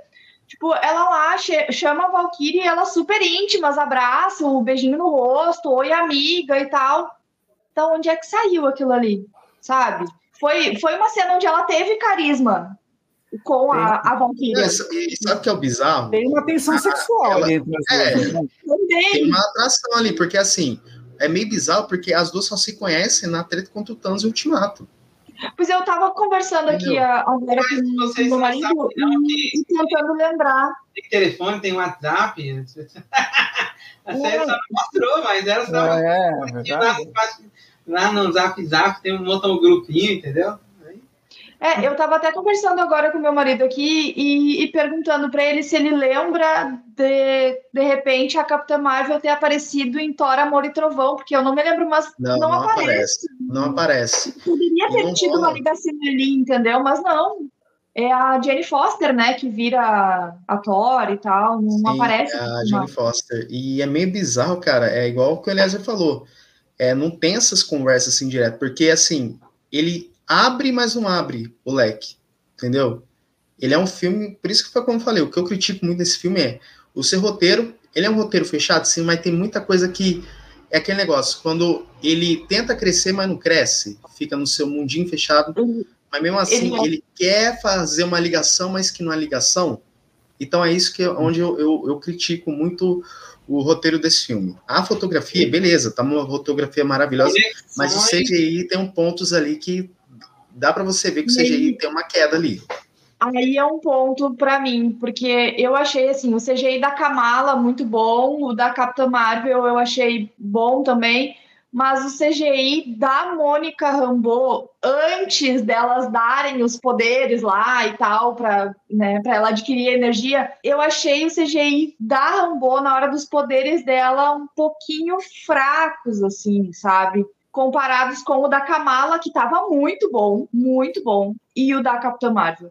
Tipo, o CGI da Guzi e dos filhotinhos dela estava muito melhor do que da Mônica Rambeau quando estava com os poderes dela. E sendo sincero, cara, é, esse plot do, do Goose, vai, é, foi só para vender Funko Pop, velho. Porque, tipo, se você for enxergar no plot principal, não avança em nada. Você vai olhar, não avança em nada. É só falar assim, vamos dar carisma pro Nick Fury. Tipo, tipo, você olha assim, cara, para onde que esse Gus vai? É só ah, Mas assim, eu, eu amei as cenas da, da Guzi com os filhotes, achei muito bom. Não, sim. Foi, eu ri muito. Foi só, uma risada, foi só uma risada ali, beleza, depois Ah, e aí? Ô, Jonathan, mas a, a... Que foi a solução. Caiu? Voltou já? já Voltou. voltou. Voltou? Eu acho que realmente foi a solução que eles tiveram ali. De, ah, tem muita gente aqui na Saber, a gente precisa levar para a Terra, só que não tem não tem coisa para todo mundo, não tem barco salva-vida para todo mundo, entendeu? E aí, ai, deu o acaso da Guzi dar 29 filhotes. Aí engole todo mundo, chega é no pai? tempo e escuta todo mundo. Foi uma solução fácil para eles, mas, né? Quem é o pai do gatinho? Ele Ah, é. vender Funko Pop, vai, o Pri, vamos assumir. Foi Vender uma Pop. meio mas eu amei, pra, eu pra amei a, a parte vai. Eu amei a parte comédia dessas cenas, assim, envolvendo os filhotinhos da Guzi. Eles falam assim, ó, vamos todo mundo transportar? Ah, mas ninguém quer estar na barriga do gato. Ninguém quer estar nessa é, hiperdimensão, né? É uma outra dimensão. Porque É uma dimensão dentro dos gatos, né? Então, ninguém tá, ninguém tá de fato na barriga dele, tá? Ele vai para uma outra dimensão, mas mesmo assim, quem é que, quem é que é o voluntário? O Nick Fury mesmo não quis. A família mesmo da Khan lá não, não, não quis. Ninguém, só, só quem tava fugindo que foi pego pelos gatinhos. O, o pessoal é fácil, né? Fala assim, ó, sei, todo mundo vai entrar na barriga do gato, mas, mas a gente não vai não, tá? O Nick Fury falou assim, eu passo. Eu não entro na, na barriga desse gato, não. Ai, coisa fácil. De... Eu achei que assim foi um filme de comédia. Eu acho que o, o- a- as Marvels é um filme de comédia. Por isso que vale a pena você ir para assistir como comédia. É um filme leve. É, gente, o filme é tão de comédia que o Nick Fury é um personagem de comédia. E aí eu queria até colocar uma coisa assim: Nick Fury, né? Vamos lá. Logo no começo, a, a, a Miss Marvel troca de lugar e ela tá flutuando no espaço. É uma menina, gente, vamos lá, é uma menina, uma criança que está dentro do, do traje espacial, é uma adolescente, que está dentro de um traje espacial no espaço. E o Nick Fury olha e dá uma risadinha e não está desesperado, não está movimentando céus e terra para salvar a menina. Ah, não, eles já sabiam da Kamala Khan. Meu, não, não tinha como, né? E aí, um outro momento lá, que a cena, quando a Kamala e ele se conhecem, né? é, oficialmente lá, a Kamala aparece no meio da Saber e tá todo mundo ti- atirando para lá e para cá. E o Nick Fury tá na maior tranquilidade, né? Tá tudo bem, ele tá dando risada e ele já tá super entrosado com ela, dando arma e fazendo. fazendo. é, é, Cara, como assim? Né? Isso me incomodou, cara. Nossa. a mim também. Né? Mas me acontece incomodou, comédia. me incomodou não pelo tom de comédia, mas dois motivos. Um, teoricamente, esse filme seria depois de Invasão Secreta, certo? O Fury, cara, ele saiu de Invasão Secreta com uma carga dramática. Ele e a mulher dele indo pra Saber pra tentar resolver Deixou a, alguma guerra, coisa. e deixou a Terra no, no caos ainda. deixou a Terra no caos. Então, e aí ele aparece lá, a, a minha xará lá, a Priscila, a mulher dele, não se sabe onde ela tá, não, não tá lá na Saber. O que, que ela tá fazendo, não sei. Se ela tivesse no planeta lá, com certeza ele não estaria dando risada e achando o máximo a- elas trocando de lugar dentro da, da Saber enquanto ele ficava no celular, né? E, e outro ponto é, tipo, ah, o, o fato, que nem eu já comentei lá no início, na parte sem spoiler, eles trazem mulheres heroínas ou como comédia ou como loucas, como a Wanda ficou. E a gente sabe que não é só isso. E aí entra um ponto que a gente até. A gente não. Eu estava conversando com. Eu, se eu não me engano, o Renato ontem no grupo, que ele comentou ah, que ele levou a filha autista dele de 17 anos para assistir The Marvels. E a, a menina saiu amando. E aí é, é uma coisa que, que, que pode unir várias gerações, entendeu? E nós, mulheres, a gente gosta né, de filme de super-herói porque a gente na minha época ali, anos 90, eu cresci assistindo X-Men, Liga da Justiça e tal, em animação. o meu pai falando dos super-heróis na época dele e tal. Então, junta várias gerações e a Marvel trouxe isso, porque tá aí o quê? Quase 20 anos, né? 15 anos trazendo o filme, já pegou duas gerações. E, e, a gente sabe que hoje em dia não é só homem que gosta de assistir, mulher também. Então é importante ter essas heroínas representadas. Só que é, é sempre no estereótipo, ou comédia, como foi em Capitã Marvel já no é, primeiro. Bipolar. Teve um, ter uma coisa meio bipolar dela, agora como comédia, ou louca, como foi a Wanda, sabe? Isso ao mesmo tempo que é importante a Marvel estar tá inserindo as mulheres, eles estão inserindo de forma errada. E não estou militando aqui, longe disso, porque não é meu papel, uh, mas é importante. Imagina, olha só o, que, o relato que o, que o Renato trouxe ontem. A filha dele, uma menina autista, foi assistir, amou, mas tem outras crianças e outras mulheres que também, tipo, ah, vão pelo namorado. Eu comecei a assistir os filmes da Marvel por causa do meu marido, sabe? E eu me apaixonei. E não tinha mulher, tanto que a minha personagem favorita é a Viúva Negra, entendeu? Tipo, das mulheres ali. E ela, eu acho que é uma das poucas, assim, que, que não foi levada para um lado comédia, tipo, fanfarrona. Porque ela era uma agente, entendeu? O filme ela deixou a desejar, hein? É. O filme, eu... sim. O filme eu dela acho... deixou. Mas ela, como, como parte dos Vingadores ali, como parte do sexteto original, ela é uma agente, ela não é uma, uma super heroína, né? Ela se torna uma heroína pelo que faz. E é importante isso, sabe? E, e para trazer mais, tipo, ah, vamos trazer as, as, crianças, vamos trazer as gurias pro, pro universo também, sabe? Mas vamos fazer uma coisa melhorzinha, tipo, olha a Shuri no, no filme Wakanda Forever foi lindo de ver, sabe? O que aconteceu ali. Então, eu acho que não precisa trazer só para o lado da comédia. Eles podem aproveitar muito melhor essas heroínas. E eu acredito que agora em novos Vingadores ou Jovens Vingadores, que a gente vai ter a Kamala ali meio que recrutando a galera, pode ser que perca um pouco esse tom de comédia. Eu espero. Eu, eu até ia te perguntar, Pri, essa questão, para mim, é, esse filme é a soma de todos os clichês que um homem Sim. Tem a respeito uh, do, de filmes femininos. Então, assim, Sim. se perguntarem para um homem padrão, comum, o que, que tem que ter no filme de mulher? Fala, não, tem que ter roupa porque mulher gosta de roupa. Né? Mulher gosta de vestido. Então a gente vai colocar alguma coisa onde dá para passar vestido, onde, onde o vestido é, é a coisa principal, né? Porque o vestido da Cinderela é, é um ponto central, né? Musical Disney. Isso. Ah, não, tem que ter, tem que ter, sei lá, príncipe e princesa, né? E aí coloca lá um astro de dorama para fazer o príncipe, né? E tal. Então, me, me pareceu muito a soma de todos os clichês. Tem que ter, não, tem que ter fofura, tem que ter fofura. Vamos colocar o gatinho. Cara, uma coisa que eu vou ter que, uma coisa assim que eu não gostei desse filme, assim, foram os trajes aí. Tipo, Cara, se você compara o traje da Miss Marvel na série, é um traje, nossa, tá muito bom, velho. É aquele traje mais artesanal.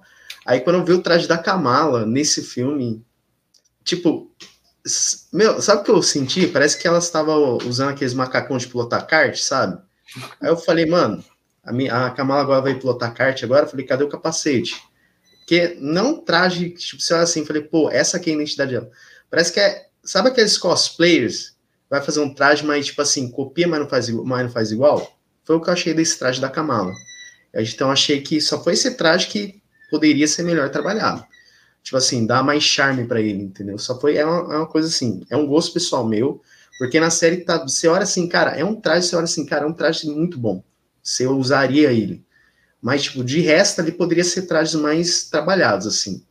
Mas o traje da Kamala foi onde que falei, cara, isso não é o traje dela.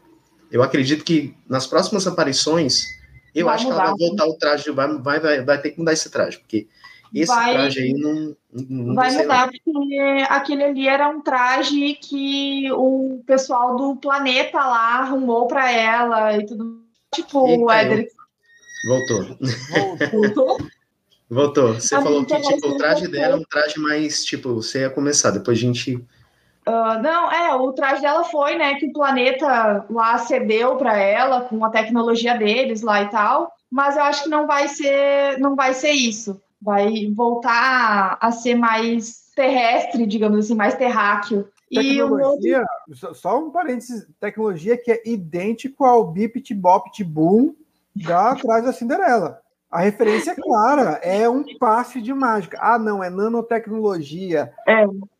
Não é mas, é feitiçaria, é tecnologia. Mas, ô, Éder, uh, magia e tecnologia são a mesma coisa, segundo Loki, né? Segundo o Thor, lá em Thor 1. É então, vai que. Mas um outro ponto que eu queria te falar, justamente da, dos estereótipos que tu estava citando, é a questão de fofoca, né? Filme de mulher sempre tem, tem, que ter fofoca. E a fofoqueira é a mãe da Kamala, né? Sim. Então, tava ali também. Todos eles. Cara, indo pro final ali do, do filme, e indo ali pro final do, do filme, é, para mim, eu não achei problema da Kamala recrutar Kate Bishop, que é um motivo para jovens é, Vingadores, então não vi problema. E eu só não sei agora o que vocês vão teorizar para pós-crédito, porque assim, a, aquela cena da, da Rambo indo para aquela dimensão onde tem um Fera, eu não sei como que eles vão continuar a história agora. Ó, oh, mas posso falar um negócio? Acertei, miserável, acertei. Quantas vezes eu falei? Os X-Men não estão no mesmo universo da Marvel principal. Eu falei, eu falei isso umas mil vezes, porque se tivesse, seria o maior furo. Tudo bem, né? Que aí tem outros furos, mas nesse caso aí, eu, eu bati nessa tecla, o Jonathan tá cansado de me ouvir, teorizando, falando assim, os X-Men vão surgir, mas não faz parte do mesmo universo. E agora, no pós-crédito, né? Depois que mostra lá, quando a Rambo. Oh, desculpa. A... É Rambo, não. A... É que eu confundo a mãe e a filha, mas quando. É a Mônica. É a Mônica. É a, Mônica. a, mãe é a Maria a é Rambo. A Isso. filha é a Mônica. Aí quando a Mônica acorda que olha para a mãe, eu falei, ah, isso aí tá com um cheirinho de um outro universo, hein? Mostrou fera, eu ah, acertei, miserável. Uh, o, o Eli, quando começaram a sair alguns vazamentos do Deadpool, eu tive essa, essa mesma esse mesmo insight assim, que tu teve de eles estão em outro universo. Por quê? Uh, na, na primeira cena vazada do Deadpool com o Wolverine da roupa amarela, eles estão, parece que no, no vazio, no nada lá, e o, a logo da Fox quebrada. Ou seja, é um outro universo onde eles estão, porque a gente sabe que o Deadpool vai viajar no tempo e que vai ter ligação com a AVT, né? Então, sim, é outro universo dentro daquele multiverso que a gente já está ambientado, mas eu acho que vai vir esse, esse pós-crédito da Capitã Marvel vai ligar para mim lá em Deadpool, justamente porque os mutantes, né, os X-Men não fazem parte do, do 616, mas o Deadpool vai trazer eles de algum jeito ou simplesmente vai existir para matar de vez o universo Fox, entendeu? Tipo, ó, não existe mais isso daqui, a gente vai trazer os mutantes de outro jeito e aí entrar Kamala Khan, porque tem uma cena que a gente não comentou, que eu achei bizarra na hora, que foi ela usar os poderes dela sem estar com os braceletes. Nossa, isso eu não gostei não, cara, achei esquisito. Não é esquisito, sabe por quê? Porque na série dela tem uma hora que fala, tipo, bem vagamente, de gene mutante. Então, Sim, talvez é. o bracelete só tenha ativado o gene mutante dela e Ai, a, essa cena aí mesmo. a gente já conversou tanto isso aí, você esqueceu, foi? Ah. É isso aí mesmo. E, esqueci, faz tempo que a gente fez o, a live, eu nem lembrava disso A gente falou da, da série da, da, da, Miss Marvel, a gente comentou sobre isso aí, do, do genes mutante dela. E, Só que aí a gente esquece um pouco, mas é isso aí, Pri. A teoria seja, é, talvez seja essa aí mesmo. A questão é é, tem que ver como que isso vai fazer sentido no, no quesito de, de ir para o universo da Marvel. universo é, meio meio, né? Como que vai fazer sentido? Porque é, eu fico pensando, reboot, reboot, se tiver um reboot, quem vai rebootar? Né? Não, o, o, reboot, o reboot vai vir só depois da Guerras Secretas, isso daí é, é certo, porque até lá já está tudo programado. É, se eles fossem rebootar antes, teria sido em Loki, e não foi. Ainda sobre a, sobre a Kamala, tem que lembrar que tem essa explicação de mutante, e, e, é isso que me incomoda um pouco. Tem muitas explicações paralelas. Mas vamos lembrar que a Kamala ela é neta de uma, de uma pessoa, de um ser interdimensional, né? Que, que é aí dos clandestinos, que aí tem. A gente vai ter que. Provavelmente eles vão tentar explicar isso de novo. Porque acontece uma coisa que assim. A, a, a chefe dos CRI lá, a, a esquecível, né? Ah, dar bem. Dar bem. eu vou chamar de dar ruim e aí eu não esqueço mais. É bem isso aí mesmo. Então a vilã dar ruim lá, quando ela coloca as duas, é muito poder e ela morre. Acontece isso com pessoas que usam é, coisas, é, é, objetos de grande poder. O mais notável foi o caso do Tony Stark, que usou um objeto de grande poder e morreu. Né? Passou-se, passou dessa para uma melhor, né? É... O que também não aguentou. Oi? O Hulk também não aguentou, estralar os dedos, ferrou com o braço. Sim, é, sim, mas, mas, o Hulk, o Hulk já é sobre-humano, né? É. A ideia, e, e só aparece lá, essa explicação aparece no Senhor do Destino. gente, desculpa, o amendoim entrou aqui. E, e aí a gente percebe, a Kamala consegue usar, né? Os dois, os dois braceletes sem problema. E então ela tá nela, o poder dela não vem só do bracelete, tá? É, a gente tem essa explicação do gene mutante, mas também tem a explicação dela ser, ser neta da Isha lá, eu acho que é a Isha, que é um ser transdimensional, super poderoso e etc. E aí é, ela já tem um poder nela, mas o, o, o o bracelete é tipo como se fosse uma arma e, e por aí vai. O bracelete acho que é mais potencializador do, do poder que ela já teria, né? Ou ativou o poder que ela não sabia que tinha, potencializa e tal. E ela provavelmente pode usar os dois, que a gente viu também que a vilã usou os dois e se explodiu, mas a Kamala usou os dois e ficou ok, justamente por ela ser, né, a neta da, de uma outra, né, a avó dela ser de uma outra dimensão e tudo mais, pode ter tudo a ver com isso. Mas o gene mutante que supostamente ela tem, ou vou mais longe ainda, a Marvel não usou e talvez use no reboot o gene inumano. Sim. Entendeu? Que poderia ter explicado a Kamala ter um gene inumano e ter inserido os inumanos que eles deixaram lá atrás. Sabe? É, tem, tem essa questão é, pode, pode ser isso aí. Também tem a questão que ela, ela pode ser a primeira a primeira personagem dentro do universo é meio meia que é o nome. Ela é, pode, agora é meio meia, né? Ela pode ser o primeiro personagem dentro desse universo a desenvolver naturalmente o genes mutante, sem ser de outro universo. Ela pode ser a primeira mutante a ser inserida nesse universo. Tudo isso tá legal, tudo isso foi bacaninha. Eu vou falar assim uhum. dessa forma. Só tem um ponto fraco que isso, que é aí deixa a gente meio frustrado. É o flop da série.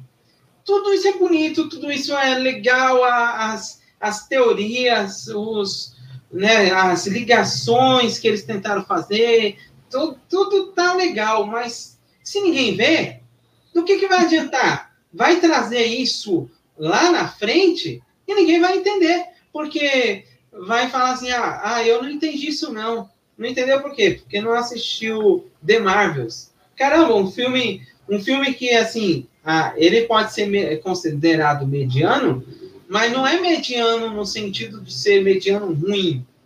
É o mediano que é ele é assistível, ele a gente consegue se divertir, ele com, com é, sem tentar correlacionar ele com, com outros universos, tentar, sem tentar puxar os ganchos, porque se você tentar puxar o gancho, você só se ferra. Não, nada faz sentido. Mas se você vê ele no, dentro do próprio universo fechado dele, ele está funcionando.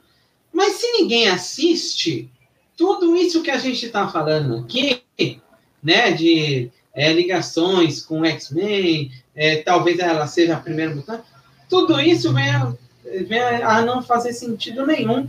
Porque lá na frente eles vão adicionar isso, e aí as pessoas vão falar assim, mas eu não estou entendendo. De onde que vem esses mutantes? Talvez a gente saiba, porque a gente assistiu o filme, né? A gente sabe, mas você vê o flop, é, deu quantos? Foi milhões lá, ô Jonathan? É 40... Foi 48, se não me engano, tem a pior estreia. Acho que foi 48 milhões. E, e para eles conseguir, pelo menos, se pagar, eles teriam que estar faturando isso aí pelo menos 5 a 6 vezes mais para se pagar, não é nem para faturar. Se pagar. O filme já está saindo num, num menos, é, menos 4, né, de negativo, porque o, o filme está tá saindo com um baita prejuízo. Tudo isso que a gente está falando, como eu disse, é lindo, é maravilhoso, a nossa teoria é fantástica. Mas se ninguém assistir esse trem aí, só ficar nós quatro. não, não só nós quatro, né? Mais, mais pessoas. Mas se ficar só, só essa a, a turminha, as, os mais nerds que vê isso aí, lá na frente, todas, todos esses inumanos que não viram esse vi. Todo esse pessoal vão boiar. Vai todo mundo boiar, porque eles vão falar assim, eu, a gente colocou isso aí no filme. Ah, mas eu não vi. A outra não vi, não vi. E é isso. Acho que, acho que talvez, Jonathan, eu vou falar para você que talvez vai dar aquele efeito que a gente, a gente não nomeou esse efeito, mas a gente pode até nomear efeito streamer. Talvez o pessoal vai ver esse filme no streamer. Talvez. Mas... Parece, que, parece que a Marvel está fazendo força para isso mesmo. Estreou. Ah, tá fazendo, tá fazendo. Tá. É, tá. Tá fazendo uma barra pesada, velho. Realmente é uma, uma pena, porque dos filmes do ano, uh, The Marvels me agradou mais do que Quantum Mania, que teve uma bilheteria muito maior. Apesar de Quantum Mania a, ter alguns pontos que eu gosto, mas eu desgosto do, Scott Lang, no geral. Uhum. Uh, o filme da, das Marvels me agradou muito mais e Aí eu, eu não sei mais o que dizer, assim, tipo. É bom, gente, assistam. O, o grande problema é que já começou ele já foi anunciado e começou um monte de gente. Ah, não vai, vai ser horrível, vai não sei o quê. Nem assistiu, mal tinha visto o trailer e já tava falando mal do negócio, sabe? Mas esse, esse é o, a, a, vibe da Marvel, tá essa aí. É Não, tá, obras, tá previsível para ir mesmo, cara. Tantas obras ruins que já surgiram que quando sai uma coisa boa, ninguém viu. não vai ver porque tá, tá, flopada a obra. Não, vai ver diretamente pro, pro streaming, né, cara? O streaming, é ainda assim não é todos que vão ver. Né, exatamente. Assim, é uma grande turma, não vai, não vai nem ter né? Gente, vamos para as notas, né? É, galera, eu vou iniciar por mim, assim. Eu sei que a gente já comentou os efeitos e tal. Eu sei que o filme tem boa fotografia, seja, varia muito, mas, cara, o seu roteiro eu achei muito previsível, assim. É um filme que não se arrisca, mantém sua fórmula mais assim. Ele é um filme que ele poderia ter o seu plot mais, tipo, fechadinho. Porque se a gente pega e, e compara muito com, com o que ele se arrisca, ele não se arrisca em nada é mais um, para mim, eu achei um filme bem mais genérico, assim. Para mim, o único carisma que puxa ainda o filme para cima é a Kamala Khan, é a Miss Marvel, mas mesmo assim, a gente tem que depender da Capitã Marvel para o filme avançar. E a Capitã Marvel, o roteiro dela não ajuda. Então, é, por mais que o filme tenha essa previsibilidade, Nick Fury bobão, é, Nick Fury que você olha assim, cara, ele tá dando risada, mas ele é um personagem muito sério, quando foi nos apresentado. Então, assim, cara, eu vou ser bonzinho. Eu não dou nota 6 por conta dessas falhas que o filme ele ocorre. Eu vou dar uma nota 5,5, porque ele é um filme ainda que ele dá uma divertida assim, consigo dar umas risadas, mas não é um filme assim que, tipo assim, eu pego e foi como eu falei, é um filme para dar uma, dar uma risadinha, uma coisa ali, pá, depois é aquele filme assim, esquece e vai embora. Na minha opinião. Eu sei que vão ter opiniões mais diferentes, mas basicamente é 5,5 de 10. E você, Eliezer? Então, é, da, da mesma forma que eu fiz lá no, no como é que se fala? Na, na Genvi, né? Genvi. No Genvi, eu não dei, eu não fui com todo mundo junto, que todo mundo deu 9, eu dei um 8, por causa de algumas coisas. Dessa mesma forma, eu não vou ser que nem o Jonathan, porque eu não achei ruim. Então, eu vou dar um 7. 7 a 7,5 na média, fica nessa, nessa média, mas vou dar um 7, por quê? Porque o 7, ele está entre o quase, quase chega a ser bom. Ele está no quase. E quase foi bom, ele divertiu, ele fez, ele trouxe entretenimento, fez tal assim, mas devido a, algumas falhas, a algumas falhas de roteiro, algumas falhas de execução, algumas, é, principalmente uma coisa que me irrita muito. Uma, eu, inclusive, eu tirei uma notinha do GNV, é, porque eu falei que não tem vilão. E uma coisa que, que eu também me irrito muito é vilão genérico. Eu me irrito muito. E nessa série do. Da, nesse filme aí da The Marvels, aquela vilã lá, a, como é? Do bem e a do mal lá? Que... Ah, dar, dar, dar, dar, bem, dar bem, só que a gente tem de dar, dar ruim, mal. dar ruim. Dar ruim. Dar, ela vai se dar mal, vamos colocar assim. É, cara, ela é muito genérica. Não é que ela é genérica em si, a personagem é genérica. São as motivações e as atitudes. As motivações, porque ela não tem a motivação dela, mesmo sendo justificável, não, não, é, como se fala, sustenta a atitude dela de querer primeiro destruir um planeta, de, depois querer destruir outro, depois querer destruir outro. Que tipo de vilanice é essa que a pessoa não quer uma vingança direta e está tentando várias justificativas assim para não não fez sentido e várias coisas que nem vocês citaram que tá totalmente sem conexões. Então, na minha opinião, eu me diverti assistindo, né? Eu, eu, eu vou falar para vocês que eu, nossa, eu achei tão, ó, o filme para não falar que eu, que eu tava o tempo todo se divertindo, eu tava feliz o filme até o planeta Dance. Disney. Desse Dona Disney. Aí quebrou a vibe do filme. O filme tava indo meio que seguindo uma linha, uma linha boa assim de execução. Chegou naquele plano, naquele, naquela cena de princesa lá, sabe, sabe como que é, faz aquele piu, piu, piu, piu, piu, matou o negócio. Então, até mais ou menos isso aí. Então, é 7. Boa, e você, Éder, de 0 a 10 e por quê? Tá, eu. Bom, primeiro eu vou dizer que eu gostei muito do filme, mas é, o filme ele junta. É, eu acho que eles pegam aqueles dois potes, o pote do clichê de coisa feminina, que eu já falei, de estereótipo, e o outro que é da, do alívio cômico. O nome alívio cômico é quando você tem um, um filme sério e aí você quer aliviar essa seriedade. Então, uh, a gente tem o, o Drax no, no, Guardiões da Galáxia, a gente tem uh, o cinismo do, do, Tony Stark no, no, é, no Capitão, né, no, nos filmes que ele aparece, né, nos Homens de Ferro, nos Vingadores, etc. Só que aí, a Kamala, por exemplo, tem um alívio cômico que é a família, a família estriônica dela, né, histérica. Então, você pega todos esses aí, você pega a família da Kamala Khan, né, a mãe, o irmão e todos esses, é, essas, esses conteúdos deles que são alívio cômico. E aí você pega, não, esse aqui é o alívio cômico da Kamala Khan, coloca ali.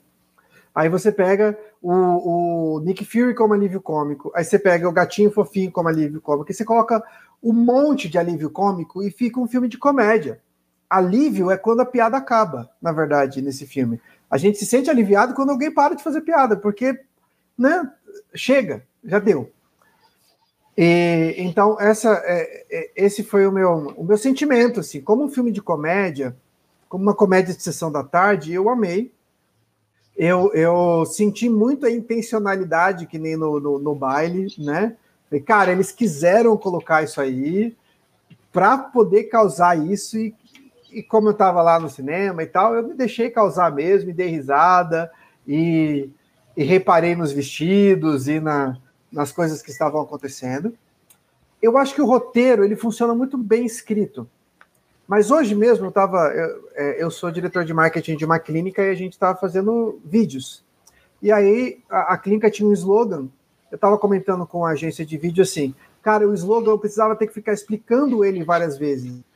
E se você tem que ficar explicando, ele não serve como slogan, né? E é a mesma coisa desse roteiro. Funciona se o roteirista ou alguém dele tiver ali para te explicar, sabe? Porque senão você fica completamente sem entender o que está acontecendo, né? Tem, tem fundamento depois, se você parar para pensar lá, sei lá, ah, por que, que a vilã estava roubando terra, ar, água e coração e juntos somos o Capitão Planeta, né? tem sentido, mas quebra a sua. Eu entendi a referência agora. Essa referência entregou a idade, Eder. né? Mas é bem isso, né? Vai, planeta! Só faltou no final eles fazerem isso. Terra, fogo! ah, é o Nick Fury! Olha, né? Mas tudo bem.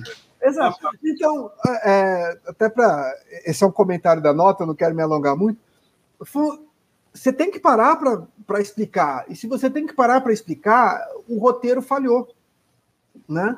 Porque vamos lembrar, esse não é uma série que você pode ir assistindo, que tem mais tempo. Esse é um filme que tem começo, meio e fim, um filme feito para cinema, né? E, e, e, eu acho assim, a, a própria Maria Rambo, né? É, a Maria não, a, a, Mônica. Mônica.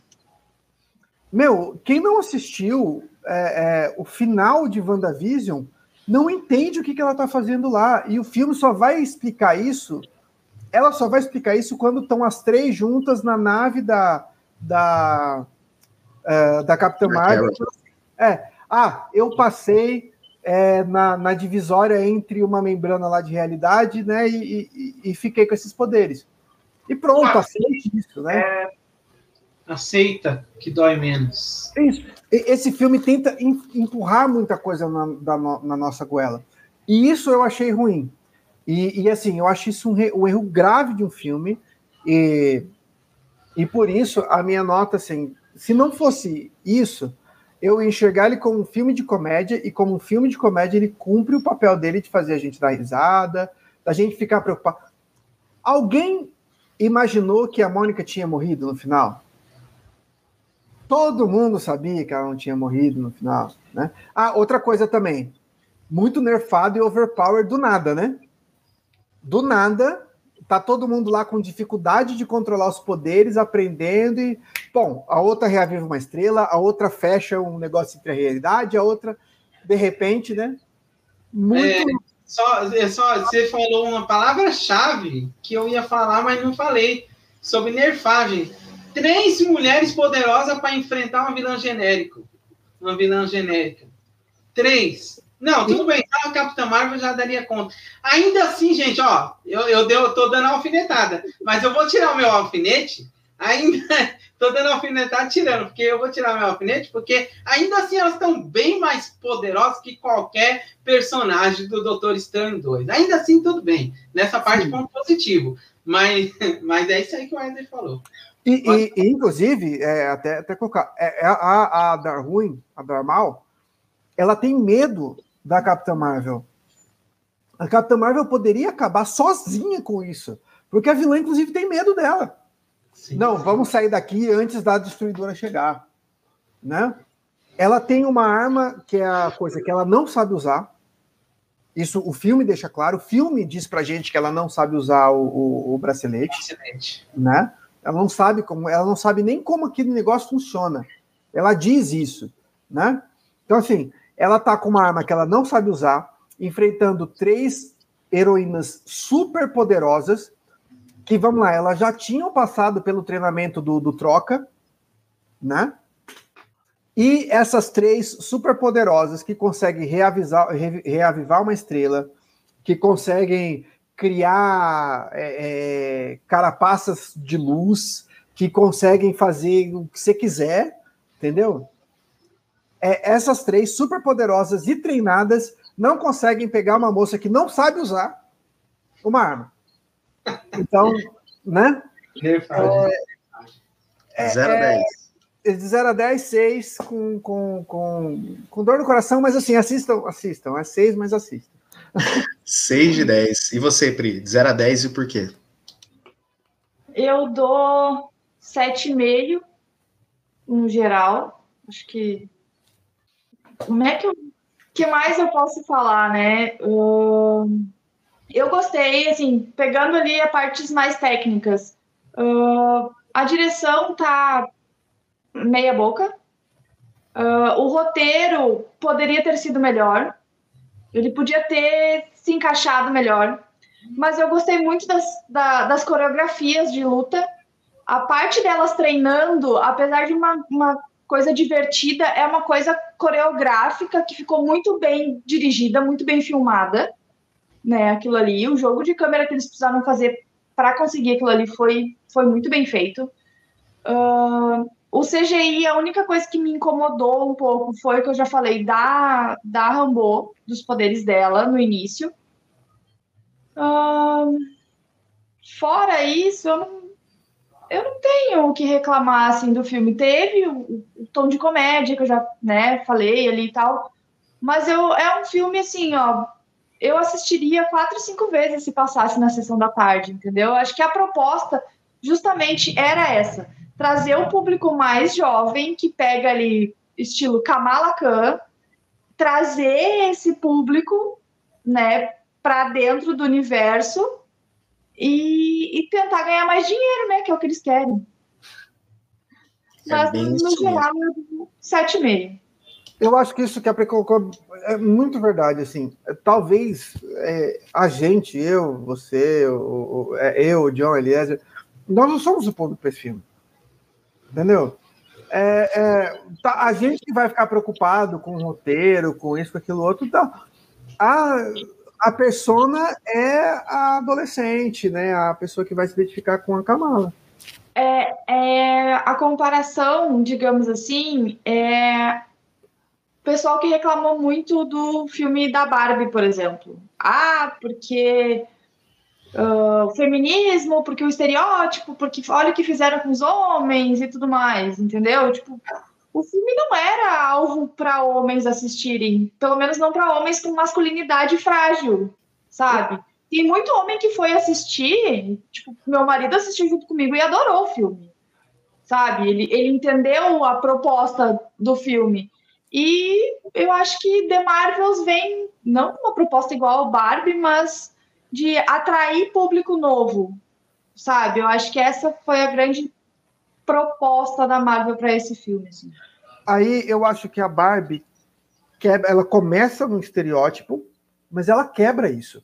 Sim. O filme todo é uma quebra de estereótipo da, da... Eu senti que o da esse não quebrou nenhum. Não sei. Não, não, não pela quebra de estereótipos, eu digo pela proposta de o da, o da Barbie tinha um público bem definido, que era obviamente para mulher e assistir com, com as amigas, digamos assim. Pelo menos o, o, o grande público-alvo eram mulheres de 25 mais que brincaram muito de Barbie na infância, certo? E o filme da, das Marvels, na, na minha visão, assim, é para pegar um público teen, 15, 16, 17 anos ali, que talvez se identifiquem com a Kamala. Porque, querendo ou não, o filme precisa da Capitã Marvel para funcionar, mas quem roubou toda a cena do filme foi a Kamala. E, e, a Kamala é a personagem mais coerente. Sim. Ela é uma adolescente fãzástica. Ela é a força motriz do, do filme, né? Exato. É, é, é um personagem muito mais real, cara. Sei lá, quem que não conhece uma adolescente de 15, 16 anos, fã. Agora em São Paulo a gente tem a Taylor Swift, né? Uma Swift, né? Que, que ficou, sei lá, uma semana na, na, na fila para conseguir comprar o ingresso. Então a Kamala é essa, ela é super fã da Capitão Marvel.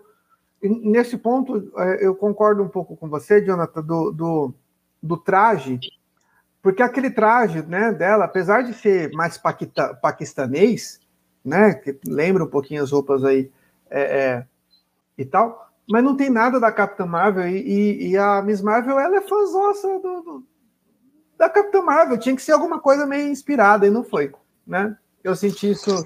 Eu senti isso aí também, cara. É. E E é isso, cara, que eu acho que. Eu acho que para mim foram opiniões condizentes, vocês explicaram. E a gente tem que respeitar a nota de cada um. Aí, só para dar uma passada aqui no chat aqui, é, aí a Andressa comentando sobre o calor que tá lá em Londrina. A Rio Caio, sendo justo, só rolou uma cena de cantoria. O duro foi ver os bots em Thor 4 de 20 em 20 minutos. Nossa, sim. Quem reclama, foda, hein? quem reclama da, da Disney, reclama dos bots agora? Pois é. Aí a Andressa falou, é, aquela cena lá dos bots foi, foi feroz, dá até no, no, no- nos nervos. E iniciando agora as despedidas, meu querido Eliezer, é com você. É isso aí, galerinha. Falamos de papo bom, papo gostoso. É, uns lugares tá, tá bem calor aqui, tá, tá mais ou menos. Tá, tá, tá querendo ficar fresco, porque o tempo tá querendo fechar para chover, mas eu fiquei sabendo que esse calorzão vai ficar até março, abril. Então preparem aí essas garrafinhas e bebem a aguinha. É, que nem eu falei com, com o Nando lá, né? É, nesse calorzão, ficar bebendo né, algo que esquenta o corpo aí é meio complicado. Cervejinha pode, porque é, ela refresca o corpo, né? Mas enfim, pessoal, foi um prazer, tá? Um prazer receber a Pri aqui, novamente receber o Éder, receber a- as pessoas que é, tá nos comentários, é, as pessoas que estão escutando a gente no offline, né? Que no caso não é aqui na live, mas nas plataformas. Então, é, seja bem-vindo e volte mais vezes. Hoje a gente trouxe The Marvels, a gente está com os planos aí de trazer outros tipos de, de materiais, né? Na- é, a gente tá para trazer Invencível e vários outros aí, mas a gente vai se programar ainda, mas é, esses papos flui legal, é, é bom que a gente conhece a opinião de cada pessoa, é bom que a gente também descontrai, sai um pouco da, da tensão do dia a dia, né? Tensão de faculdade, tensão de trabalho, tensão de, de clientela, e a gente vem falar de coisa boa. Então, que a gente, o- esse é o jargão do Caio, hein? O jargão do Caio é só felicidades. Só felicidades. Ah, só, quem chegou aqui o, o baitola do, do, do Samuel Huggins do Caminho do Tempo, que ontem eu vou, massacrou, hein? E eu vou, eu vou me despedir daquele jeitinho, né? Disney. Até mais, pessoal! Boa. Aí o, aí o, o, o Samuca aqui. Cadê a câmera travando, Eliezer? Porque assim, Pri, Éder, na live de The Flash, o Eliezer ficou com a câmera travando. Aí a gente, eu, o Samuca, Nando, o Nerd Ruivo, a gente ficou rindo alto. Aí, aí teve o comentário do Nando que o, que o Nando falou assim: Eliezer, é só o áudio, tá? Só a cara é feia mesmo, mas o áudio só importa. Aí a gente começou a dar crise de riso no meio da live, cara. aí a Vai gente ter igual a minha hoje, então, porque, olha, nunca tinha oscilado tanto a minha internet de ficar indo e voltando, assim. Peço até desculpas já pro pessoal Você tá pelo. igual Ah, boa, deu pra ouvir Não, de você boa. tá, você tá, você só tá é, tendo. Como é que é aquele efeito? Deslizes, deslizes temporais. Temporário. Deslizes temporais. E agora, para fazer o jabá, a despedida, Éder, faz o que que é o, o Poesia para quê? Aqui, na, aqui no Bom. projeto de Locks aí você toma uma poesia para nós aí. Não sei É, se mais. Ah, para hoje eu não tenho. Mas, é, bom, primeiro eu agradeço demais a- a- o convite. É, é sempre muito bom estar aqui com vocês. E, o o Jonathan mandou assim: você assistiu as Marvel? Aí eu vou tá- não sei se eu, se eu respondi isso, só ficou na minha cabeça, você assistir, mas não conta para ninguém. então eu aqui falando desse filme. É, muito legal, obrigado mais uma vez por estar aqui. É um momento leve, eu acho que esse filme também traz muita leveza é, para gente. Você que é da cidade de São Paulo e está vendo isso aqui é, em tempo, aí no dia 17 e 18, cuidado, dizem aí que vai chover e duas semanas atrás caiu a cidade inteira a energia, então, né? é, Cuidem-se, é, guardem água, comida, estoquem, preparem-se para o apocalipse. É, E, bom, Poesia para quê? É um canal de poesia que, na verdade, o, o, maior incentivador desse canal tem sido o Pod Meu Nerd, né? Porque toda vez eu tenho que falar aqui, e aí eu lembro que eu tenho que voltar a fazer poesia naquele canal, né? Então, obrigado pela paciência e pelo, pelo incentivo de vocês. E, e é isso. É, chamem sempre, adorei estar aqui. É, primo prazer conhecê-la também e acompanhar, vou acompanhar mais aí os canais de vocês. E obrigado. É isso aí. Agora, para as despedidas, Pri, se despeça. O que, que, é o canal? Eu ouvi dizer que é um canal muito bom, que eu acompanhei os reviews dela de LOL, canais assim, que ela pega ali, faz easter eggs ali, tudo mais, que eu acompanho um canal maravilhoso aí. Aproveita e apresenta seu conteúdo. Então, primeiro, agradecer o convite, né, de vocês para estar aqui hoje. Me diverti bastante, assim como me diverti assistindo as Marvels. Uh, para quem ainda não conhece o canal Ouvi Dizer, nós somos quatro meninas falando sobre cultura pop e um pouquinho mais. Né? A gente fez a cobertura também de Loki, uh, Invasão Secreta. A gente está trazendo os nossos pontos de vista da Marvel, algumas como leigas, que nunca tinham assistido nada antes e vieram só para séries, né? Mas a gente está tá trazendo assim conteúdo de tudo que é lado, por enquanto. E vou pegar um gancho do, do Éder, que ele falou lá que trouxeram um, um ator de dorama para o universo Marvel.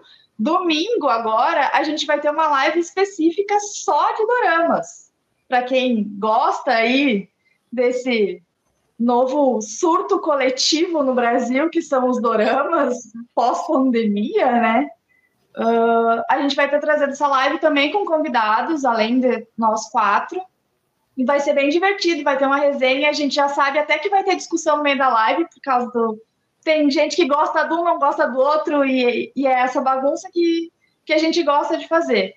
A gente tenta trazer sempre assim um, um, lado mais divertido, sabe? Não, ai, porque roteiro, direção, blá blá blá, é, é, a nossa opinião de fã assistindo e comentando aquilo ali. É o que a gente quer trazer para vocês no formato de conversa e tudo mais. Já deixo aqui o meu convite para vocês, né? A gente vai falar no final do ano, né? Daqui a alguns dias, um, um geral sobre o que foi o ano da Marvel, né? De 2023. Então, os três sintam-se convidados, eu vou mandar lá depois o cronograma certinho. E, mais uma vez, muito obrigada. Que precisar, é isso aí, que precisar a gente vai te chamar assim, o Pri. Tem, assim como outros, outros produtos, assim. Aí o, o Samuca do Cabinho do Tempo Tô saindo para não pegar spoiler de The Marvels, mas, mas deve ser um roteiro foda, cheio de plot twist.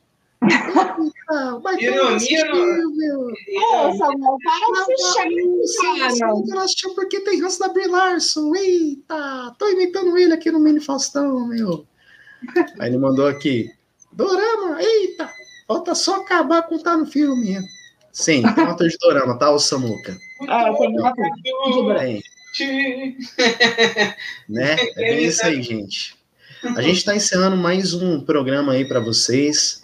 É, gostaria quem chegou aqui, o, o Samuca do Caminho Tempo, Tom Games, o Nando, que acompanharam, né? Nerd Ruivo, até o Kai aqui, que pegou a live inteira, que a gente falou de spoilers também. É isso, gente. A gente está em qualquer agregador de preferência, de sua preferência. Em breve, esse episódio vai estar nas principais plataformas de podcast, live salva aqui no YouTube cortes também lá no TikTok, que a gente está publicando mais lá agora, porque o YouTube não está ajudando nós, mas que essa divulgação aí dos parceiros aí, juntamente com a Pri e tudo mais, volte quando você quiser, Pri, para mais projetos aí que a gente vai te chamar, assim, fica Bom, aberto aí convite. Assim como o Éder, que a gente sempre é de casa, pega aqui, só falta abrir a geladeira e tudo mais, que tava aí quase todos os episódios da Maratona de Loki, que ele também tava assim. É, galera, a gente vai lançar é, em breve também o podcast de Genvi, com a participação do Nando, que eu não tive tempo para lançar, que a gente não teve tempo para lançar. Em breve também essa live vai estar disponível nas plataformas de áudio de The Marvels, que a gente vai publicar nas nossas redes sociais. E é isso, pessoal. Seguem os parceiros, seguem o nosso canal. Todos os links já estão aqui na descrição desse episódio. Gostaria de agradecer a presença de quem esteve assistindo Seguem nós nos agregadores de podcast, assim como o canal Ouvi Dizer, Poesia para Quê, que são canais sensacionais, direto escutando, maratonando, vendo alguns reviews. E é isso, gente. Fiquem bem, fiquem com Deus e até mais, pessoal. Tchau, tchau, hein? Até mais. Até, gente.